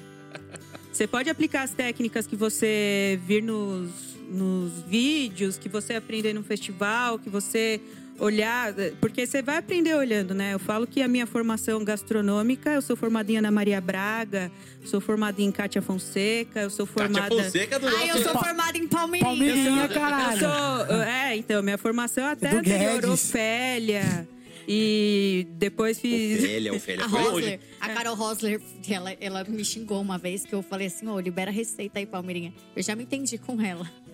Mas ela me xingou assim, que eu falei, ô, libera a receita aí, Palmeirinha. Ela ficou putaça, ela falou que só não ia mandar me tomar no cu. É. Porque era o primeiro contato que eu tinha com ela, e depois eu resolvi isso. É, Mas, porra, foi um elogio, É sabe? um- mas é um elogio, cara. Onde você. an- Antigamente, antigamente, antes das mídias sociais, que assim, quem, quem tem contato desde sempre com, com internet são os jovens, né? Pô, a gente que tem mais de 30. Eu tenho selfie com a Palmeirinha no shopping. Eu Que inveja. a Palmeirinha, será que ela vem? Nossa, essa... é a E o- glória. não, vai dar 16 episódios, porque eu não deixo ela sair daqui nunca Não, mais. e nesse Pois dia é. você vai ter que pintar um cabelinho de violeta Já tô, pra lá. receber ela.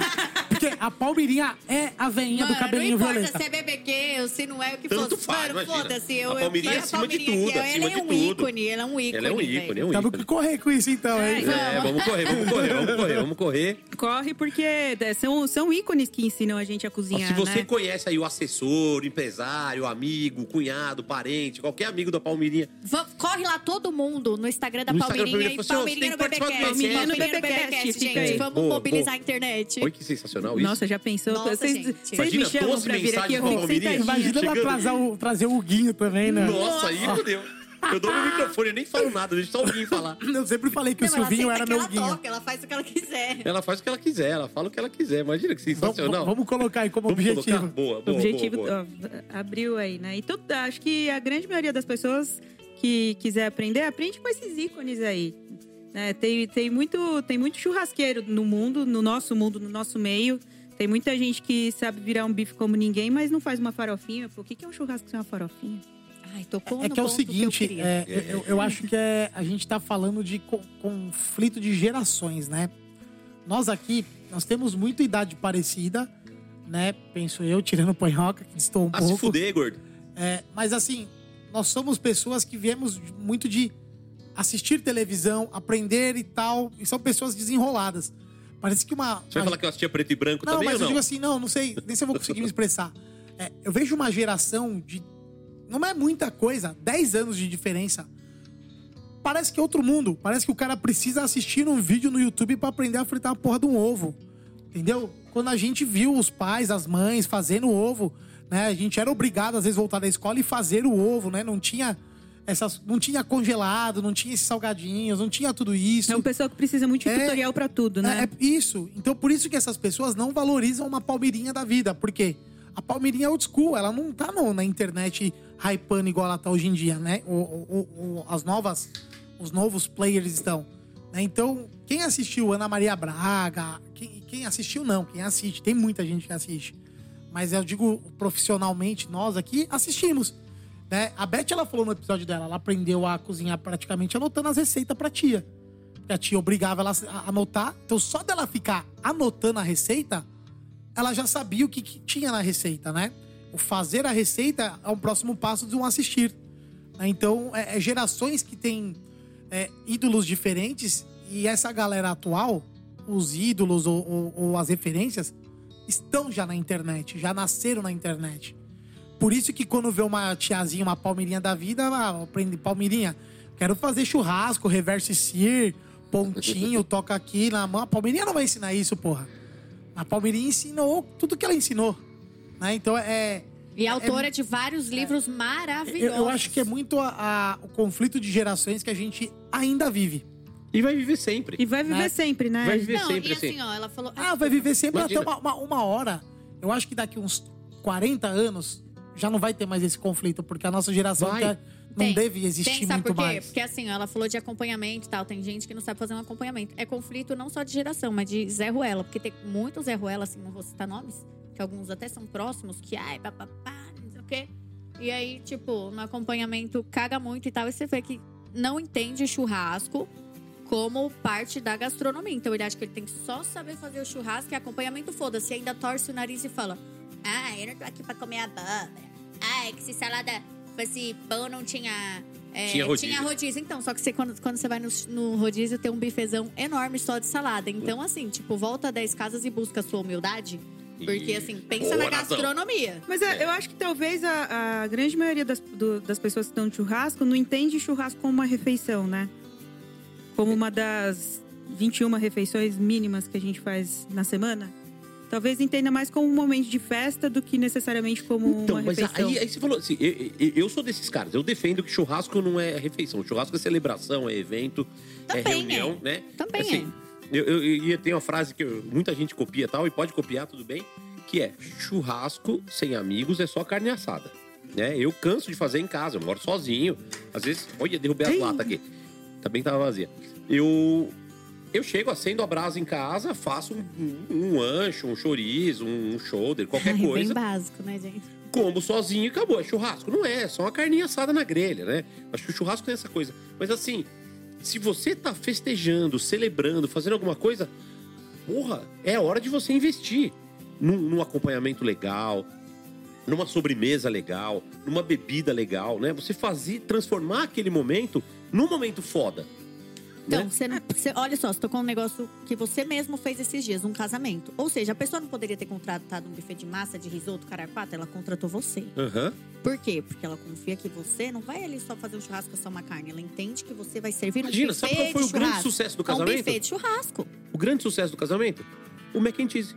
Então, por quê? Porque você entende o, o conceito buffet de churrasco. Sim. Como buffet. Então, assim, tinha legumes grelhados, tinha dois tipos de farofa, tinha mac and cheese, tinha batatinha. Só não tinha arroz. Põe que odeia arroz, Eu gente. odeio arroz. Eu Odeio arroz. Eu Odeio arroz no churrasco. Não acredito. Não, o arroz no churrasco pra mim é.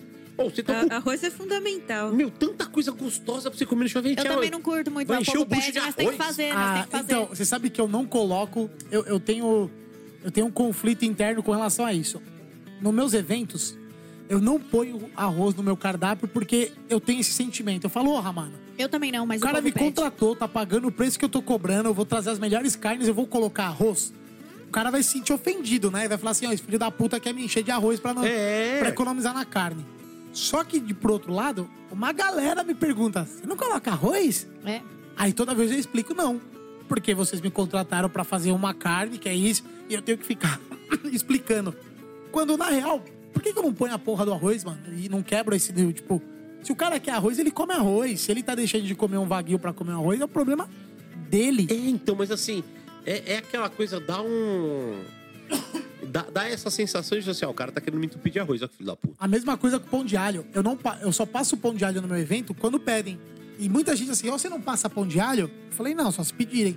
Cara, pô, mas... Não, mas aí a gente tem. Vamos, vamos dar aquele jabazinho pro segredo mineiro aqui? Não, então Tipo, não, é. Eu, Aí eu- tem o pãozinho de alho poró, que aí é outra história. É, tá? mas, mas eu não, mas eu não saio já colocando, porque eu não sei, é algo tão retrógrado e tão antigo que na minha cabeça sempre foi.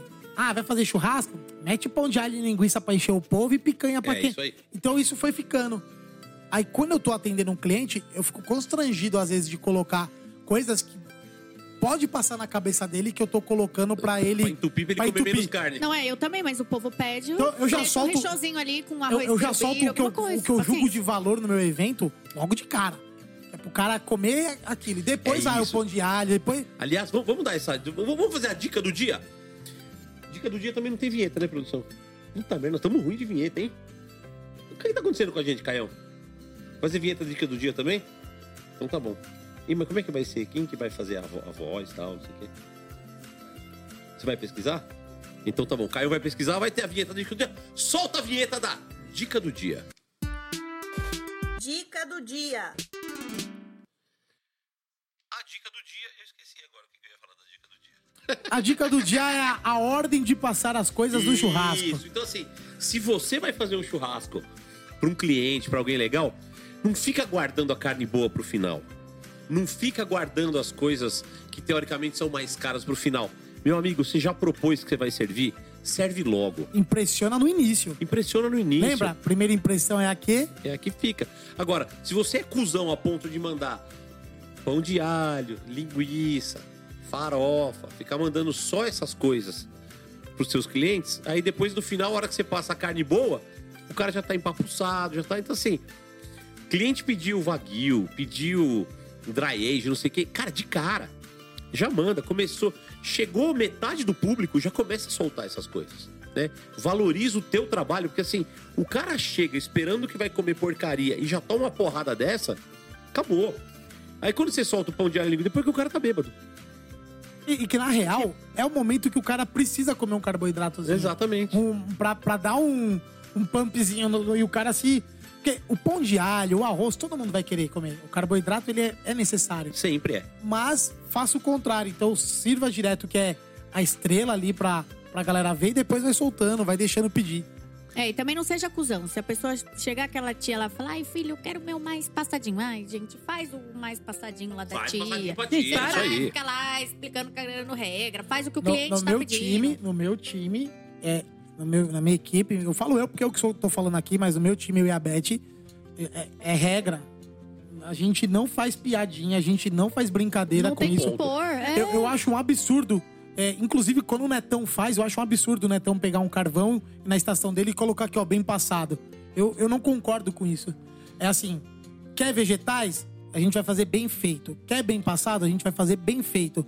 O cara tá pagando pra comer. Não vamos ser um babaca que quer decidir o que o cara quer comer ou não. É. E nem ficar jogando piada, brincando, né? Eu, eu canso, toda vez, eu canso de ver cliente que chega lá pra mim e fala assim: ai, eu sei que é ruim, mas eu quero bem passado. Eu falo: não, não é ruim, não. Não é ruim, não. Não é ruim é você ter esse sentimento. Aqui É. no meu churrasco você vai comer a carne que você quiser. Aí a pessoa fica até em choque assim, fala: caralho, eu não esperava essa resposta. E, e a gente tem que começar a acabar com essas piadinhas.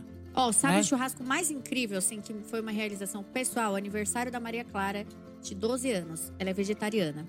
E aí eu combinei com a mãe dela, ela não sabia. Quando ela viu que o aniversário dela ia ser um churrasco, gente, a alegria dela, ela olhava pra mim e falava: Tia Natália, você é incrível. Porque ela não esperava que ela teria um churrasco.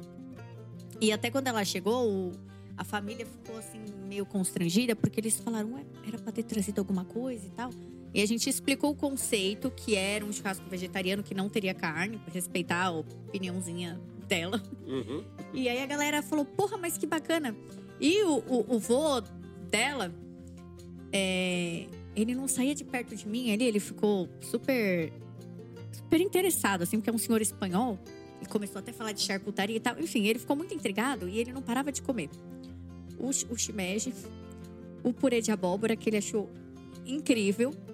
A abobrinha. Então, assim, lógico, eu, não tô, eu sou carnivoríssima, né, gente? Eu não tô aqui cagando regra falando que a gente tem que. Não, mas você tava Mas, respeitando. assim, foi, foi um negócio inusitado que as pessoas não esperavam isso. Porque isso pra gente entra como o quê? Como acompanhamento, né? As pargas, os cogumelos, esse tipo de coisa. E ali era o, o principal. Então eu fiz questão de, de prestigiar essa parte, principalmente cogumelo que ela adora. E a galera, tipo, também nunca tinha comido isso no churrasco. E eles ficaram ali comendo queijo de coalho com, com sweet chili e tal, aquela coisa. Foi, assim, uma satisfação poder entregar isso pra ela, sabe?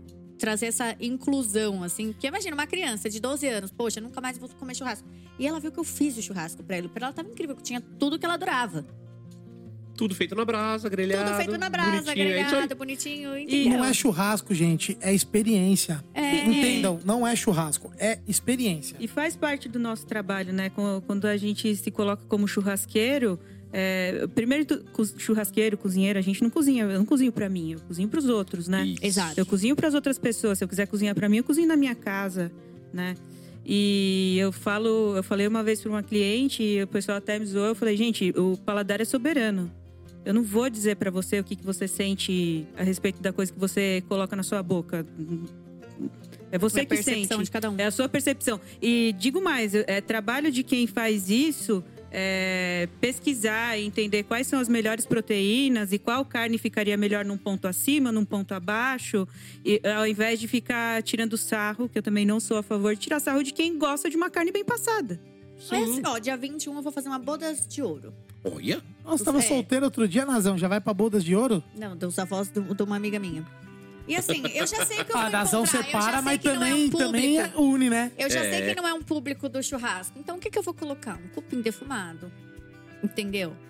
Grelha. Eu já sei que, que grelha ali, gente. Eu sei que eu não vou soltar tudo ali no pontinho do amor. Entendeu? Eu sei que vai ter alguém que vai falar: olha, eu quero meu mais, mais passadinho. Então, mas E aí- vai ter um tio que vai falar: eu gosto sangrando. Esse cara eu vou falar: uhul, marcha. Acabou. Então, mas aí o que, que acontece? Aí entra a inteligência de você fazer o evento. Subiu um Boeing aqui do lado agora, tá passando Deu um rasante aqui. um rasante aqui na casa. Então, o que, que acontece? Você vai fazer o evento, você já sabe que o público tem essa tendência. O que, que você vai fazer? Você vai escolher carnes que suportam o bem passado. Você vai escolher carnes que, apesar de você ter que passar mais porque as pessoas gostam, elas vão manter um pouco de qualidade. Então você não vai levar uma fraldinha. Fraldinha bem passada fica esturricada. Mas um bife ancho de qualidade suporta o bem passado. Uma picanha de qualidade suporta o bem passado. Um Denver Steak bacana hoje suporta um bem passado. Né? Então, né, entenda isso e faça a sua estratégia como organizador e como né, catering do evento de você entender que assim, se, se tem uma tendência as pessoas pedirem bem passado, você vai fazer isso. Então você leva defumados, que estão sempre bem passados. Você leva carnes que suportam mais tempo de grelha e mantém a suculência. Porque aí você entrega qualidade e não desagrada ninguém. E vou levar maionese e arroz birubiru, porque o cliente pediu. Então entendeu? O que importa é da onde vem o Pix. Não é a tua opinião. o que importa é de onde vem o Pix. Sem prejuízo disso, eu vou servir a minha abobrinha grelhada, que é Maravicherry. E eu sei que a maionese vai ser um detalhe, mas pediu, tá ali. Eu não sei se eu já contei essa história aqui uma vez que eu fui fazer um, um, um aniversário de criança lá no seu país, lá na Zona Leste. A, a moça contratou a gente, era numa cobertura fudida, puta de um prédio gigante lá perto da Anália Franco. Aí chegamos lá, na época eu era, eu era sócio da Meatbox tal, fui eu e o Virgílio, a gente chegou lá e o povo não comia nada. A gente soltando fraldinha. Fraldinha é uma, uma, uma carne que eu gosto de soltar logo no começo Ai, do eu evento. amo, é meu corte preferido. Não, é porque assim, já, ela grelha rápido, você vai soltando tal, não sei o quê. Você tem Fraldinha como é pra abrir evento, é fraldinha. É fraldinha, é legal pra caralho. E soltamos tal. E o povo não comia. Eu falava, cara, será que a carne tá estragada? Será que tá podre? Não é possível. Eu comia e falava, não, tá boa. Eu provava tal. E a coisa não ia, não ia, não ia, não ia. De repente. Mas de repente. Chegaram duas tias da aniversariante, ou da mãe da aniversariante, sei lá. Com aquelas sacola de feira lotada. Com panela, com travessa. O balcão onde a gente tava servindo as carnes virou um bifezão self-service. Uma panela de arroz, uma panela de, batatinha. feijão, batatinha, Caraca. maionese, é, couve refogada. Batatinha, bolinha. Dá-lhe acompanhamento, adoro. Oh. Elas botaram umas 20 coisas em cima do balcão, não sobrou nem espaço pra gente trabalhar direito. O povo saiu catando prato e fazendo fila. E nós com a grelha vazia. Meu amigo, e o povo queria bem passado. Aquele dia nós cagamos sangue. Mas aquele dia pra mim foi uma puta escola que assim, entenda o público. Tá vendo que não tá sendo? Conversa, pergunta. Então, e, e é isso. E na real, pergunta antes, mano. A galera. Ô, eu vejo, às vezes amigos mesmo, eu vejo amigo negociando, conversando com um cliente, falou, por que, que você não perguntou isso? Por que, que você não perguntou aquilo? Pergunta. Ô, o local tem churrasqueira? Tem forno? Tem geladeira? Tem isso? Tem estrutura? Manda foto. Ó, como que é a faixa etária do público? O pessoal gosta de que tipo de carne? Né? Tem alguém, tem a galerinha é mais fitness, a galerinha é mais raiz. Eles gostam mais do quê? De filé ou é de costela? E tenta entender o, o público que isso inclusive é rentável, né? Sim. Entender o público é rentável, Faz você porque fazer você escolhas mais assertivas. é, não, e porque você. Se você sabe que é um público que tem um, um- um gosto por um determinado tipo de comida, você vai com carnes, às vezes, que são mais em conta. Você vai com acompanhamentos que vão ser agradáveis e que vão baixar o, o- o custo médio do seu evento. Agora, se você não pergunta, você não leva, falta, ou sobra, ou não sei o quê. Então, o ideal é perguntar, não tem problema. Você não tá. O cliente tá querendo te contratar, você precisa perguntar, você, Você precisa, precisa falar entender quem é teu cliente. né? Eu, eu, eu tento perguntar o máximo de coisa que eu puder pra tentar encantar o máximo de pessoas dentro daquele, daquele evento. Que é É uma, simples. uma coisa importante que você falou num dos podcasts anteriores, o, o evento que você tá trabalhando tá vendido. É. ali que você tem que vender mais. É o outro. Não, eu, eu pergunto, eu falo, ó, me fala três coisas ouve que mesmo, você faz hein? questão Eu ouço, que é tem. verdade, não, não é, É mentira, não. simples, Você pergunta, olha, vou bolar um cardápio personalizado. Me fala três coisas que você faz questão que tem e três cortes que você gosta muito. Aí, Pronto, ó. você já inseriu aqui. Ó, ó o cara gosta ideia. muito de fraldinha, o cara gosta muito de picanha. Meu, você sabe que eu tenho que inserir tal coisa, tal coisa, tal coisa. Sua sugestão pode ser maravilhosa pra você, mas pergunta. Pergunta, ó, pra elaborar o seu cardápio personalizado, eu vou te fazer umas perguntas. Me fala aí três acompanhamentos e três cortes que o senhor faça questão. A pessoa vai falar, pronto. É, e você vai ter seus coringuinhas ali, você tem a- as coisas que são Sim. sua É, assinatura. e ele sente que é personalizado, entendeu? Nossa, ele fez esse cardápio pra mim. A- A pessoa tem que se sentir prestigiada no Sim. evento dela, porque é a festa dela. É, né? É o mínimo que você pode fazer é prestigiar o seu contratante, né? Mas é isso aí. Mas eu ouço sim, eu ouço Agradar sim. e adular o máximo que você puder. Lógico, óbvio. O, óbvio. no- o nosso papel é encantar, é agradar. É, nossa, assim, aquele momento precisa ser especial. Né? Seja com o que for, precisa ser especial. Você E não pode. valoriza, porque às vezes a pessoa tá pagando, mas ela tá fazendo um esforço ali também pra pra te pagar. Ela economizou, Um- ela você tá. sabe é, que isso, isso me causa um, um, um puta pro- um dilema ético comigo fudido, assim, quando acontece isso, né?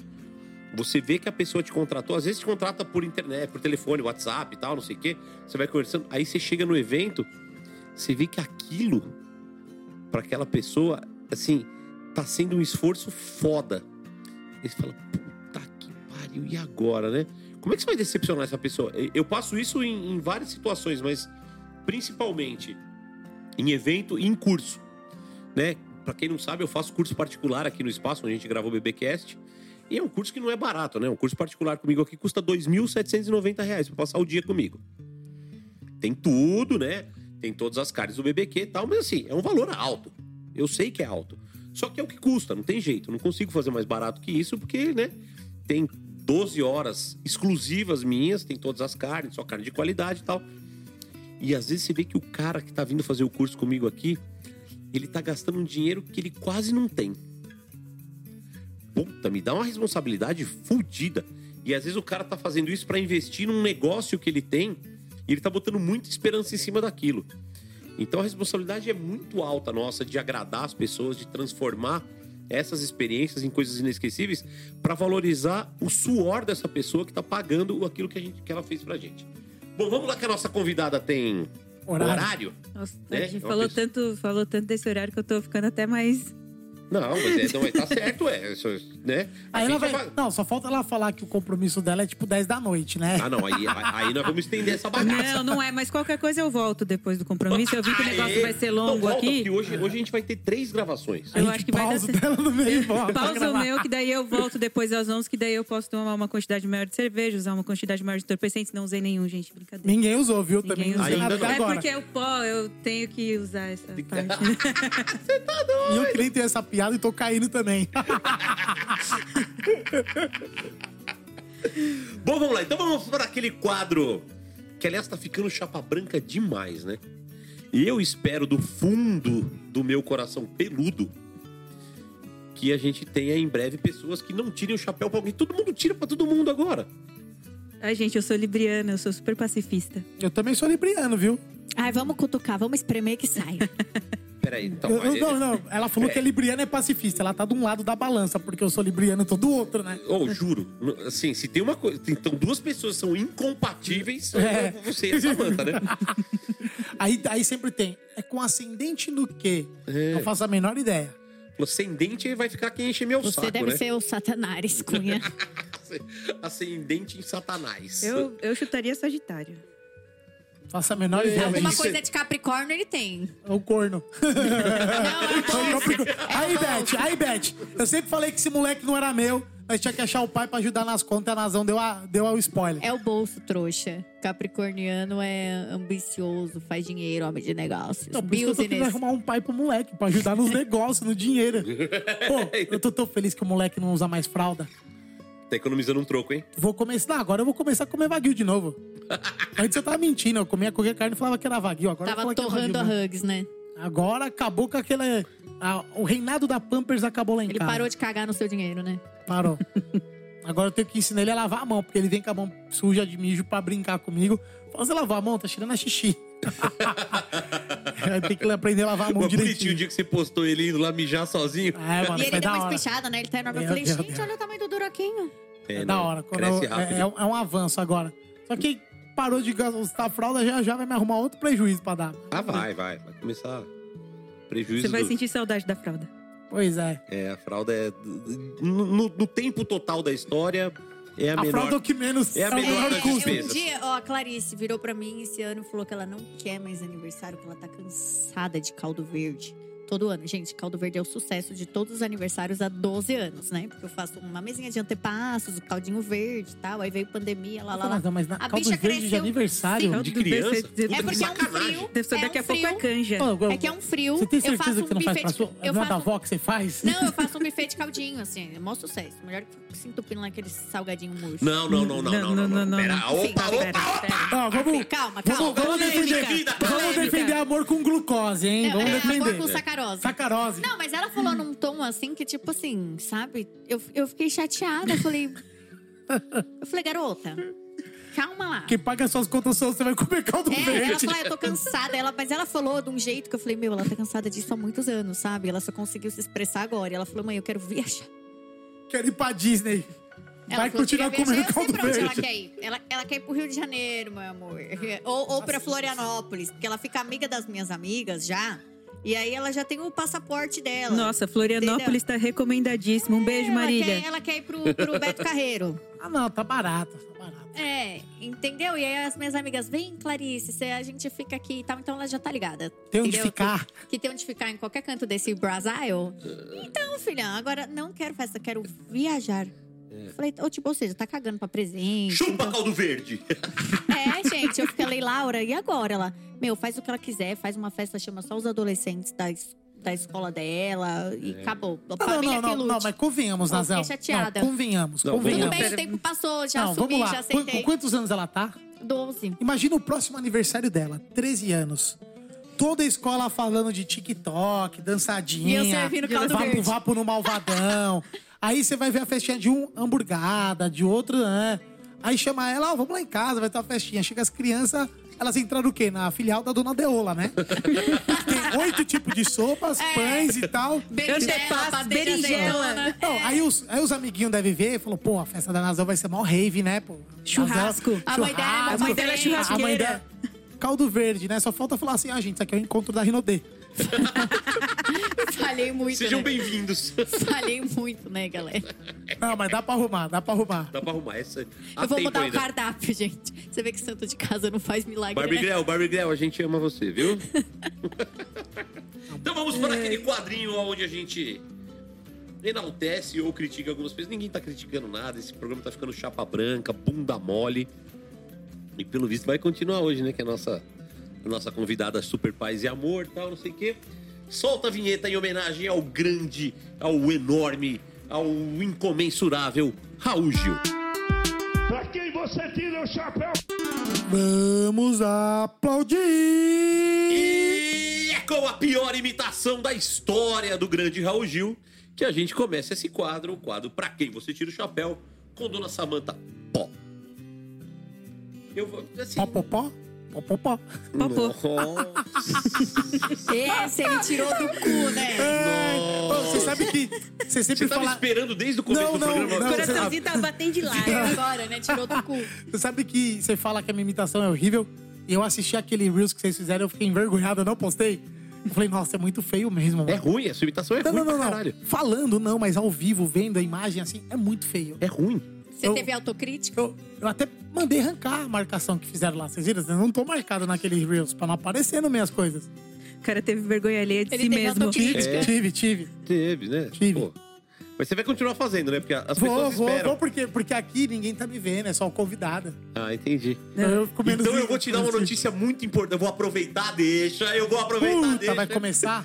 É o seguinte, a partir deste episódio, a partir deste episódio, estreia no YouTube Mesmo? Você jura? Eu vou o tá- canal oficial de cortes do BBcast. Ah, não tá É sabendo isso disso aí. não, pô. Mentira do, do- É Nossa, isso aí. gente, eu então, tinha... dona Samanta, você tem o privilégio de estrear o canal de cortes do BBcast. Nossa, eu ia ter Nosso arrumado o amigo cabelo, Marcão. pelo menos. Olha, se você não quiser meter o pau em ninguém, você, por favor, bota a chota na mesa. É. Vamos ver. Depois do final a gente vê se vai Não, que no ser... final, vai ter que ser no meio. Então, assim, acessa aí o YouTube, procura aí, como é que vai chamar, Marcão? Cortes do BBcast, é isso? Vai ter um canal oficial de cortes do BBcast. É essa a novidade. Eu não sabia, não, Eu mano. peguei os dois de surpresa aqui também. Você tá doido? Tô empolgada. Então estamos inaugurando o canal de cortes do BBcast com momentos emblemáticos e fantásticos do nosso pequeno programinha. Agora em vídeo, vendo as nossas caras feias. Quer dizer, a minha do Cunha, né? Marcão, filma do outro lado ali pra eu pegar o lado bom. Pegou o lado aqui, o lado. Puta, o único lado bom seu, gordo, é uma endoscopia, que é o lado de dentro. Pegou logo aqui o lado que eu tô Agora mais que gordo. vai ser filmada, acabou o dedo no cu e gritaria e uso de drogas. Por quê? Não, zoeira, gente. A gente Ah, não bom, usa droga, puta. não. E nem enfio o dedo no cu e nem gritaria. Calma. É, o último Nossa, podcast que embora. usava Ficou- drogas o caiu, ficou hein? até gelado agora. Nossa, acabou tudo isso, Nossa, vou embora. que- O que eu tô fazendo aqui, O né? que eu tô fazendo aqui então? sem droga, sem dedo no cu, não serve pra nada. Vambora, tchau. No Vai meu ficar só não, hein? gritaria? Eu, hein? Tô fora. Bom, vamos lá então. Cortes do VCast rolando aí, você que tá assistindo a gente aí. Um beijo pra você, obrigado por estrear nosso canal. V- vamos fazer aquele negócio que a gente, que todo mundo faz? Assina o canal, deixa o seu joinha, faz seu comentário. Deixe seu like, É. Compartilha, marca pros amigos. ajuda a monetizar. Joga nos grupos do monetizar. Faz um pix logo nessa porra, mano. Escolhe aí, ó. Colabore com o canal, tem o, É, o lugarzinho colo- lá que você vamos clica e colabora. a chave, do, a chave de pix do BBcast. Coloca lá quem quiser Coloca mandar. lá quem quiser colocar. Já cai na conta do. Marcão, já põe na conta A gente coloca uma- um código e a pessoa manda o pix com a mensagem. A melhor mensagem a gente lê aqui no ar. Nossa, ele é muito igual. Eu te O amo, cara, gordinho. o cara monetiza tudo. O cara né? Pre- monetiza tudo, Eu precisava desse momento. Sensacional! O, a melhor não é, não é valor, tá? É mensagem. É. O cara achar que valor, É. dinheiro Pode mandar pouco... um pix de um real e a gente lê sua mensagem aqui. É, dinheiro pouco que- nós temos muito. É, e você que mandou o de 100 reais, a gente vai ler também, porque aí vale a velho. Ah, se for boa, né? É, aí fica legal. então vamos lá. Doutora Samantha, ó. Você tira o seu chapéu para Rick Bolzani? Pô, Rick Bolzani, tiro. Tiro o chapéu pro Rick. Produtor aí do Let's Grill. É, perdeu pra mim no reality dele. É isso, a gente precisa falar disso também. Cuzona é você, hein? Nós estamos em 24 episódios, eu nunca falei isso. Que pra mim ele também perdeu. E você veio aqui e já meteu que ele perdeu. Mas você não falou perdeu porque você não quis. É isso aí, Ah, eu tive, eu tive uma certa empatia, né? Não, mas eu tenho empatia com ele porque ele é um cara que abriu portas, né? Ele deu a oportunidade de participar do reality. Na verdade, não foi ele que deu, foi a produção dele que fez. Mas, assim, o fato dele estar lá, de conhecer e, e a gente ver uma pessoa do meio do churrasco é, se colocando para ser apresentador de um programa de TV já é incrível, né? Ele não estava só fazendo churrasco, ele estava lá como apresentador de programa e é uma estrutura muito legal, assim, muito bacana. O Cunha que participou sabe como é que era. E você vê um reality show do outro lado é, é diferente. A, a minha responsabilidade lá é- era fazer o melhor, porque eu só tava lá fazendo churrasco, como eu faço sempre, né? Tava, você tava na sua zona, nós estávamos em nossa zona de conforto. Exato. Ele tava em total zona de desconforto, tendo que fazer algo que, que nós estávamos muito bem, né? Exato, a gente tava lá de boa, fazendo churrasco. E ele tava apresentando um programa de TV. É, eu não conheço ele tão próximo, né? Apesar de eu fazer alguns LEDs é, junto com o Adriano. É, a gente não conversa tanto, porque todo mundo sabe como é que é festival. Festival você vai lá e trabalha, trabalha, trabalha, Não dá trabalha. tempo nem de olhar pras pessoas. né? Então eu super tiro o, o chapéu pro Rick e além disso dele continuar com o Let's, mesmo com essa pandemia que deu um hiato em todo mundo e que é- vários festivais caíram, né? É, e, e- e o Let's não, o Let's é um festival que ele se compromete a fazer e ele faz. Né? Teve um festival aí que se comprometeu a fazer no ABC e não fez. Então, Pô, eu, eu vou aproveitar que vocês falam que eu sou enxerido mesmo e eu também tiro. é, normalmente eu falo pra quem eu não tiro, né? Mas pro Rick, tanto eu e a Beth nós tiramos sim, porque grande parte, parte do sucesso, ou, ou não, que a- da mídia que a gente tá tendo hoje veio dele. Né? Porque foi o que você falou, a produtora escolheu tal, participar com ele. A Kátia assistiu o programa dele. Então a Kátia ela falou assim: ela falou, ó, eu vi o programa, achei super legal, achei super interessante, vi o duelo de vocês, gostei e nos convidou. E a gente já tá indo pra sexta vez na TV, graças à oportunidade ali, o projeto que ele teve. Então, tanto eu e a Beth somos muito, muito gratos, assim. A... E ele é um cara fenomenal também. Fora isso, sempre nos tratou super bem, sempre foi um cara bem, bem, bem bacana. é, ele, ele é bem acessível mesmo, né? No, E eu conheci ele naquele dia. E foi para mim, eu acho que eu já falei isso, né? Acho que inclusive eu devo ter falado pra você. Quando eu comecei a acompanhar a galera do churrasco, ele foi, ele foi uma das maiores referências nos vídeos. Porque lá atrás, quatro anos atrás, os melhores vídeos eram os deles. Né? Hoje, ele continua com os vídeos muito bons. Mas tem outras pessoas com vídeo que são aí formatos diferentes, que talvez um pouco melhor ou É, não. ele nem falava no começo É. dos vídeos, né? Mas ele, ele fazia um conteúdo muito bom. E quando eu o conheci, que eu cheguei no Let's Grill, que eu, eu já. Pô, óbvio que também foi por causa do Panhoca, mas ele. Ô Cunha, tudo bem? Que bom que você veio. Cara, eu fiquei sem chão. Falei, caralho, mano, o maluco que eu sigo todos os vídeos, assisto, tipo, sabe meu nome. Porque o Panhoca eu já tava como. Já era amigo, né? Então o Panhoca já não. Já tava eu já não veio. O Panhoca já passou de, de tê-lo como um, um ídolo pra, pra amigo. Aquela altura, o Rick não. Eu falei, caralho, olha que da hora. Além de tudo, ele não é cuzão. Né? O Marcão, Então foi além bem- de cinegrafista, legal. agora é garçom nosso. Olha que beleza. Olha só. Daí ele tem pegada de garçom, né? Ó, Viu? o- É, chegou. Caralho, e tudo. Meu, é um risoto com carré de cordeiro. Chique demais. Maior que.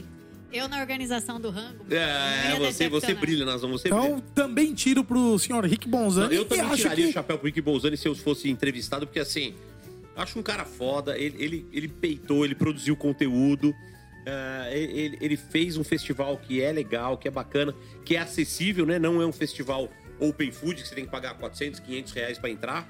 Você consegue ir lá e comer um prato, tomar um refrigerante, uma água, uma cerveja, tanto faz, não gastar muito dinheiro, né? Então, É. é um festival que tornou o churrasco mais acessível para algumas pessoas. Então, eu, eu acho muito legal, eu gosto muito do trabalho dele. E ele se colocar na posição que ele se colocou no reality show, de ser confrontado, sim, a maioria das pessoas, o ego não deixaria, Exato. né? O ego não deixaria a pessoa falar assim: peraí, mas eu vou competir com quem eu não conheço e eu posso perder? Sim, você pode perder. Tanto que ele perdeu mais do que ganhou. É, Não, e o formato, eu falei pra ele, meu feedback pra ele agora falando aqui, depois de quase um ano, o formato do, do programa, a probabilidade sempre vai ser dele perder. Se ele perder, Sim. Porque, porra, a- o duelo era entre eu e a Beth. Depois, era eu e ele contra ele. Cara, a hora que ele anunciou que a Beth ia julgar, eu já fiquei muito confortável. Porque eu falei, eu conheço o que minha esposa gosta. E ele não. A hora que ele fez o cuscuz, eu falei, perdi. Porque a minha esposa ama cuscuz. Falei, perdi. A hora que eu dei a colherada, que eu vi o gosto do pimentão, eu falei, ganhei. Porque apesar dela amar cuscuz, ela vai odiar esse cuscuz que tá cheio de pimentão. E não deu outra. Tudo influenciou, né? Então, eu sou melhor do que ele, eu fui melhor do que ele? Não. Né? Mas naquela situação eu tinha várias coisas ao meu favor e ele tinha várias coisas contra. E era um show de TV, né? Nossa, o que tá cheiroso esse risoto? Na hora, já vou começar a comer aqui. Nossa, eu tô. ô, Agora vocês vão. tô- Agora vocês querem ver que eu vou ficar quietinho agora? Vamos começar a trazer mais comida pro BBcast pro gordo ficar quieto, parar de interromper os nossos convidados. Então vamos lá, Rick Bolzani, chapéu tiradíssimo. E assim, acho que poucas vezes foi tão, tão unânime um, um chapéu assim, né? Geralmente eu discordo de vocês, vocês discordam de mim, a gente discorda do convidado. A nação também não se mete muito no chapéu, até porque tá certa ela, né? Quem tem que tirar o chapéu é o convidado. Sim, mas agora vamos dar uma tirada de chapéu aqui, Laís. Vem apresentar o seu prato. Ô, Nós vem cá, estamos- Laís, vem cá, ó. Ela vai apresentar o prato dela. Então estamos aqui hoje, quem tá fazendo o rango aqui pra gente, a Laís e o Cairo, que são lá de Santa Cruz do Rio Pardo, do Velho Oeste. E eles estão aqui servindo. E eles acabaram de fundar hoje o Instagram, que eles têm. Eles são um casal, né? Que é o La Pareja. Por enquanto, viu? Porque depois da Churras quê? Nazão- Churras Premium. La Pareja Churras Premium. Né? Pareja de casal, tá? Em espanhol. O que, que vocês estão servindo pra gente hoje? Conta aí, Laís. Fala, meu povo! Gente, é, segura nazão, mama no microfone. Mama o microfone. Gente, hoje a gente trouxe. Bom, o pessoal tá sempre muito acostumado a comer churrasco, American barbecue, fogo de chão.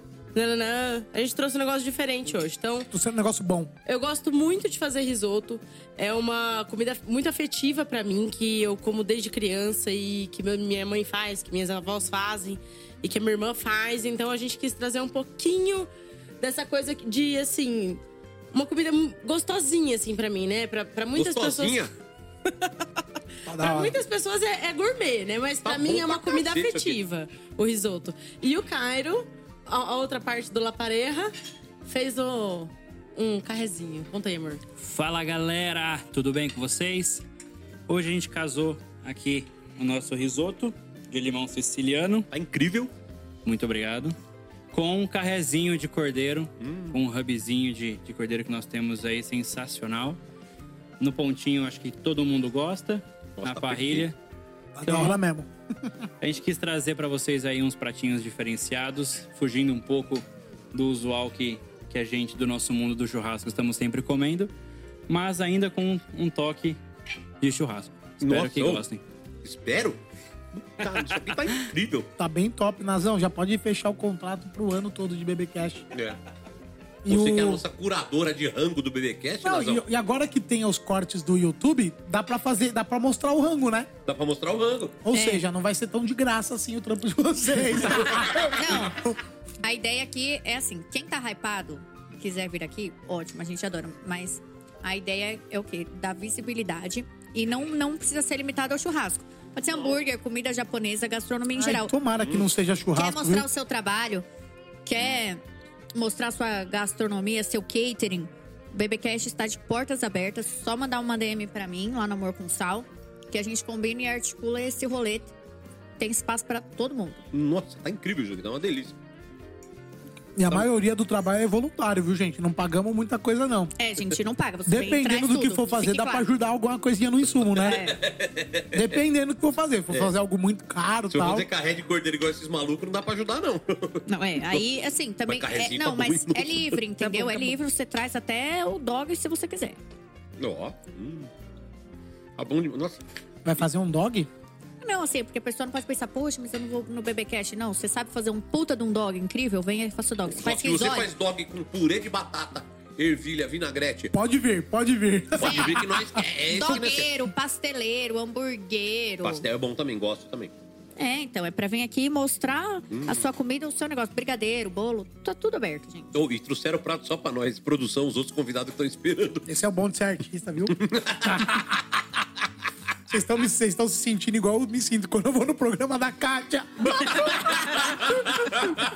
A Kátia tem tudo, mano. Eu tô ali, sei lá, fazer, eu fico até com medo do segurança olhar pra mim. Ô, que nem o José entrar, sai daqui. A Laís disse que a especialidade dela era risoto, e é mesmo, viu? Nossa, tá no ponto certinho, o arroz tá no al dente. Nossa, tá incrível. Um saborzinho assim de limão siciliano, aquela Nossa, Laís, que acidezinha. foda, que foda, que foda que tá esse risoto. Tá incrível. Não, mas Vamos o, lá. O, o- pior, ou melhor, é que, pelo que eu entendi, ela trouxe sete tipos de risoto hoje, Vai né? ter sete Pois é, risoto. gente, um- Eu vou Ah, não, comer mas se ela- risoto mais quatro Não, episódios. não, mas se, ela, se, ela, se o próximo prato ela servir igual esse aqui, ninguém come o terceiro. Não, é, isso aqui tá servido demais, mas é que nós É, estamos tá. com uma fome do cão, não dá pra Tá, recusar. tá né? prato de mãe, sabe? De vó que quer ver Prato o... de vó, porque, ai, que. Acha que o bicho tá Ai, com as você tá magrinho, você fica gordo, corado. Dá uma olhada lá no canal de cortes pra ver o tamanho do pratinho. É, isso aí, ó. Ó, já tá. Convidada boa, é isso mesmo. Bom, vamos lá, vamos continuar o nosso quadrinho aqui pra quem você tira o chapéu. Você tira o seu chapéu, doutora Samanta, para Fernando Rodrigues, o Fernandinho 366? Pô, muito. Não tem nem como não tirar é, o chapéu pro Fê. É, eu conhecia das curadorias dos, dos eventos, nunca tinha tido proximidade com ele antes de trabalhar efetivamente com ele. É, é um dos, dos caras que estavam no Olimpo para mim, né? Então, que ia ser inalcançável até eu efetivamente trabalhar com ele. E foi uma, uma surpresa, foi até uma surpresa quando eu comecei a trabalhar, porque eu achei que ele era um cara que não era de mão na massa, que ele era mais de é, produção e não tanto de panela. E pelo contrário, ele cozinha muito, ele trabalha muito. E agora que voltaram as produções de eventos e tal, todo mundo fala, ah, porque você trabalha muito em evento.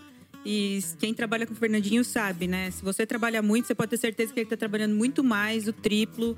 Ele acorda trabalhando, ele dorme trabalhando, ele entende muito de negócio, entende muito do mercado da carne. É, aprendi muito com ele, não só na parte de cozinha, é, mas eu vejo a forma que ele administra, a forma que ele atende os clientes. É, os clientes com quem ele atende, que é um público totalmente diferente, que eu jamais teria acesso é, se não fosse trabalhando com, com 366, que é um time que eu sou hiper grata, né? É a cara dele, o, a empresa. E só tenho a agradecer e tirar o chapéu mesmo, porque ele é foda.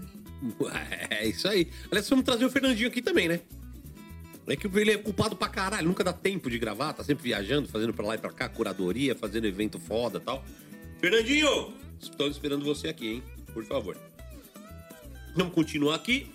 Agora vai ser uma rasgação de seda sem tamanho, mas vamos lá, né? Tem que falar, né? Você tira o seu chapéu para o meu companheiro de equipe nos Estados Unidos, senhor Adriano Pedro? Tiro muito também, não tem nem como.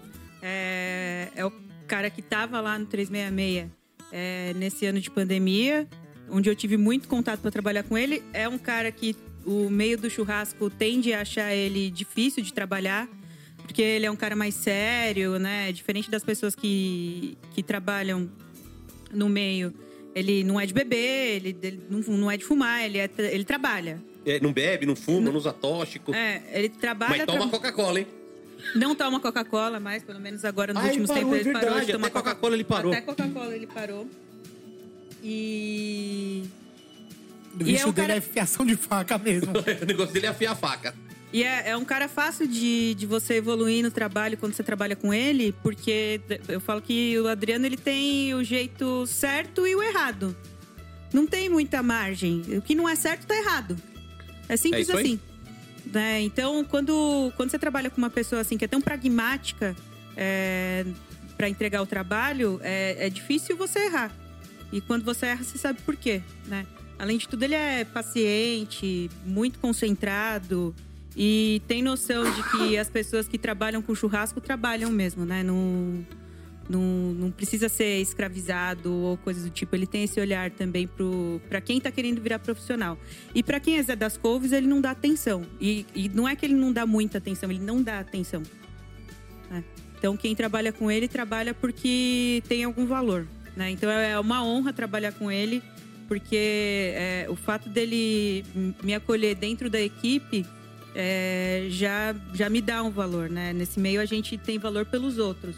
A grande maioria dos meios, a gente precisa dos outros para ser valorizado. Então, assim, ter, Sem o, valo- ter o olhar dele é, dentro da minha trajetória dentro do churrasco é importante e só engrandece o meu, minha caminhada aí. Sensacional. E agora, pra gente fechar o quadro, agora rasgação de seda de novo e tal, que aí depois eu quero puxar um outro assunto no final, que a gente começou e não falou. Você tira o chapéu para Neilde? pra minha mãe? Pô, Pô, com certeza tiro o chapéu pra, pra minha mãe. É, Fala o Instagram dela e dá uma. uma... arroba Nebuildes. Nebuildes. Nebuildes. Ah, você que é a mãe da rainha do pó. Só que não foi o sobrenome dela, né? Ela é só Souza ela, brincadeira. o pai do pai. ela é só Souza Santos, né? É, é fácil tirar chapéu pra minha mãe. E é fácil ficar embargado também. Porque, como a gente ouve muito das pessoas é, no meio, do- no mundo, né? É, vem perguntar assim, ah, como, como que é ser uma mulher no meio do churrasco, né? É, eu não, não tenho esse problema de ser mulher em meio nenhum. Eu sempre trabalhei. Não é que eu sempre trabalhei, eu vim de uma família que só tem mulheres fortes. É, para mim foi uma, uma surpresa chegar no mundo, no mundo real, e descobrir que o resto do mundo não acha que as mulheres são fortes. Para mim, a, a- minha formação vem de que realmente. Para mim não é uma surpresa, a mulher é de onde ela quiser. Para mim isso é normal. A minha mãe é- foi diretora de escola pública, diretora, diretora das boas. tra- eu convivi só com mulher durante muito tempo. né? Hoje em dia eu convivo muito com mulher, eu tenho, eu namoro minha namorada, eu sou lésbica, enfim. Então, pra mim, mulher sempre foi muito foda. Pra mim é uma surpresa o mundo aqui fora falar, eu, eu ter que abrir caminho é, pelo fato de ser mulher. Né? Tem, qual- tem muita gente que fala assim, é qualquer mulher meia boca dá de 10 a 0 em muito homem por aí. É, é verdade. Porque a gente já vem com um passo atrás, não é demagogia. Pra mim foi uma surpresa descobrir que é um passo atrás, né? E, e a minha mãe e, e a minha mãe é uma pessoa que nunca deixou que isso transparecesse tanto, é, porque ela sempre teve coragem de bancar quem ela é. Então a gente tem que ter coragem de bancar quem a gente é também. E não ser apesar de. A gente tem que ser o que é e pronto. Se você não tiver coragem de bancar quem você é nesse mundo, meu filho, você tá lascado. Exatamente. Ah, eu tô assim, chorando. Porque juro, é assim- difícil você bancar quem você é. Pra mim, pra mim foi uma, um- um- uma surpresa gigantesca, assim, porque assim, eu coloquei o nome da mãe dela aqui, porque ela falou que a mãe dela iniciou no campismo tal, não sei o quê, né? Foi muito importante na vida dela tal. Mas eu não imaginei que essa resposta teria essa magnitude. Você você não, você não imaginou que ia tomar essa pedrada, né? Não, nem- é uma pedrada, mas não, assim... Eu é- tomei uma pedrada na nuca. Não, Assim, é uma puta resposta. Assim, não, não, não não é uma questão de tomar uma pedrada, é uma questão de assim. Que posicionamento foda de alguém que nasceu dentro de um meio, conviveu com mulheres e um dia teve que ele falou assim: caralho, o mundo lá fora é muito mais cuzão do que eu imaginava. Né? Assim, porque você teve uma proteção dentro de casa e uma formação que te colocou numa posição que assim, cara, assim, foda-se quem eu sou, o que eu sou. eu sou eu, eu tenho o meu valor e eu vou provar pro mundo que eu tenho o meu valor. Isso chega a ser uma bolha de privilégios pra gente nascer num ambiente assim, ter É. uma estrutura familiar dessa. Então, mas assim, eu achei, eu achei sensacional a tua resposta. Eu tô, tô feliz demais de ter colocado o nome da tua mãe aqui. Primeiro para poder homenagear ela, mas mais importante ainda pela resposta que você deu, que foi Pra mim foi incrível, foi incrível. Eu tô feliz demais com a tua resposta. Tô muito, muito satisfeito de ouvir. Puta resposta. Puta resposta linda, linda, linda, linda, linda. E eu nem vou colocar mais nome, eu vou encerrar o quadro aqui agora. Não, único, não, mas também não vão passar todo esse pano pra Dani Hilde, não, porque se ela era diretora de escola, ela já estragou a vida de muita gente do meu Mano, tipo. deixa eu contar Tá, uma Então, co- assim, ó, dona Nilde, você também tem um passado sujo aí nessa de diretora de escola, porque muita gente você esbagaçou com a vida, que a gente sabe, porque. Não, com Porque era certeza. vagabundo. Não, Tem- é, então, mas. Não, tem várias histórias aí, mas minha mãe é, Pra quem é de São Bernardo, ela foi diretora de escola ali no DR. E DR é uma comunidade, favela, use o nome que quiser, mas é um, é um lugar que é mais. é- na década de 80, 90 era mais simples, né? E aí soltaram aqueles, aquela serpentina fedegosa para as pessoas serem liberadas da sala de aula. Aham. E Olha lá, a- foi também, já não deixou ninguém sair. Peraí, minha, minha mãe, diretora de escola, sergipana, 1,58m e olhinho verde, foi lá, não, tranquilo. Fechou a porta, falou, enquanto vocês não falarem quem foi, eu não vou abrir a porta. E não abriu. E a galera ficou lá com o fedegoso dentro da sala até alguém piar. Então, é- essa é minha mãe. Vendo? Vocês querem ficar enaltecendo. Pô, eu, tive, eu tive uma dessa. Eu adoro contar essa história porque, assim, pra mim foi um puta tapa na cara. A gente tinha uma professora de inglês no colégio. Ela chamava Sigrid Blumer. Ela era alemã, suíça, Não, sei mas lá. falar o nome dela já, é- já ganhou diploma, né? É, então. Aí, aí. E assim, todo mundo naquela época, no colégio que eu estudava, fazia inglês fora do colégio. Então a aula de inglês no colégio era sempre atrasada. Todo mundo sabia, então, então era um saco a aula de inglês. Adolescente, chato e tal. E ela, era, ela não era uma pessoa muito fácil. Um dia ela entrou na sala e a gente combinou de todo mundo virar de costas pra lousa. E era engraçado porque ela tinha língua paguesa. né? Aquela coisa de alemão que fala o R meio pagueso e tal, não sei o quê. Falou, ai, que legal! Invertega o lado da classe. Ela não teve dúvida. E ela era grandona, tinha uma bunda bem grande. Ela foi passando dando bundada em todo mundo. Chegou lá no fundo, do outro lado da sala, na parede. Foi dando bundada, arrumando espaço e começou a dar aula na parede. Ela cagou que todo mundo tava virado de costas. Ela foi lá e deu aula na parede.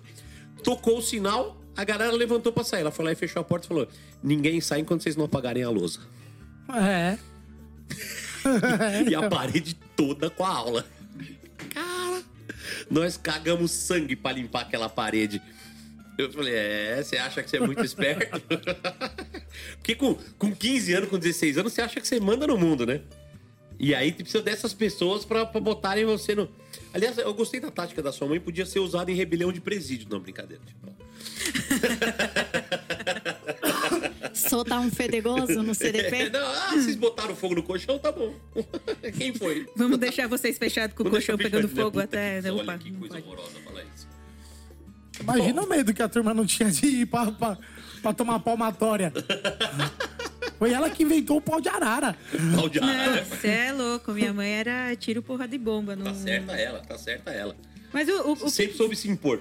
é, o, que, que, o que, que você vai ser quando você é uma mulher, um professor, que você tem que dar conta. Um professor que tem que dar conta de 40 alunos dentro de uma sala? Você vai ser bunda mole? O que, que, você- você, que, que você vai ser quando você é uma mulher com 10 salas de 40 alunos, mais 30 mulheres de professoras, mais toda uma série de pessoas para você gerir e ninguém quer estar lá, sabe? Não, e- e isso é uma coisa que é muito importante, porque assim, autoridade é uma coisa que você conquista, você não impõe. Se você não tiver nível, se você não tiver conhecimento, bagagem, ninguém vai te respeitar. Você pode ser enérgico, você pode ser um, um coronel da ditadura torturador. Se você não tiver autoridade, ninguém te respeita. Ninguém te respeita. Então, esse tipo de coisa é muito foda, porque esse respeito você conquista. A minha mãe foi professora em escola pública há muito tempo. E ela deixou de dar aula no dia que o irmão de um aluno meteu o revólver na cara dela porque ela tinha reprovado um aluno.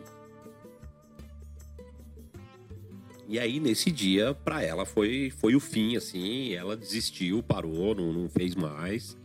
Porque pra ela foi, foi muito forte. Mas você imagina. E, e nem era um colégio. Era um colégio estadual tal, mas não era numa, numa região muito ruim. Eu imagino num- numa comunidade o que a sua mãe deve ter passado de, de ameaça, de, de intimidação. Ah, meu, já teve. História é o que mais tem. E.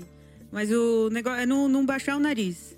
Você, É, não, então. você não baixa o nariz mesmo. E, e isso é muito foda. Isso tem que ser de uma personalidade muito forte e de alguém que tem autoridade e sabe o que tá falando.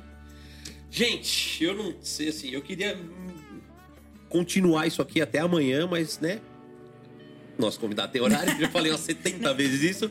Gordinho Feroz, suas considerações finais, por favor. Isso aí, galera. Muito obrigado quem tomou essa aula aqui, né? Uma aula de, de vários temas. Fico extremamente feliz de ouvi-la. Né? Eu sou fã do seu trabalho, sim, de longe. O, falei isso pro Adriano. Eu não sei se eu falei no ar ou não, mas eu falei alguma coisa pra ele. Brinquei com ele. Eu falei assim: ó, abre teu olho que eu vou tentar trazer lá pro meu time, hein? Não, e o pior de tudo, assim, quando eu ouvi o, o- Quando o Adriano falou que tinha falado de mim no podcast, falei, ah, deve ter falado ano passando, du- durante o episódio, né?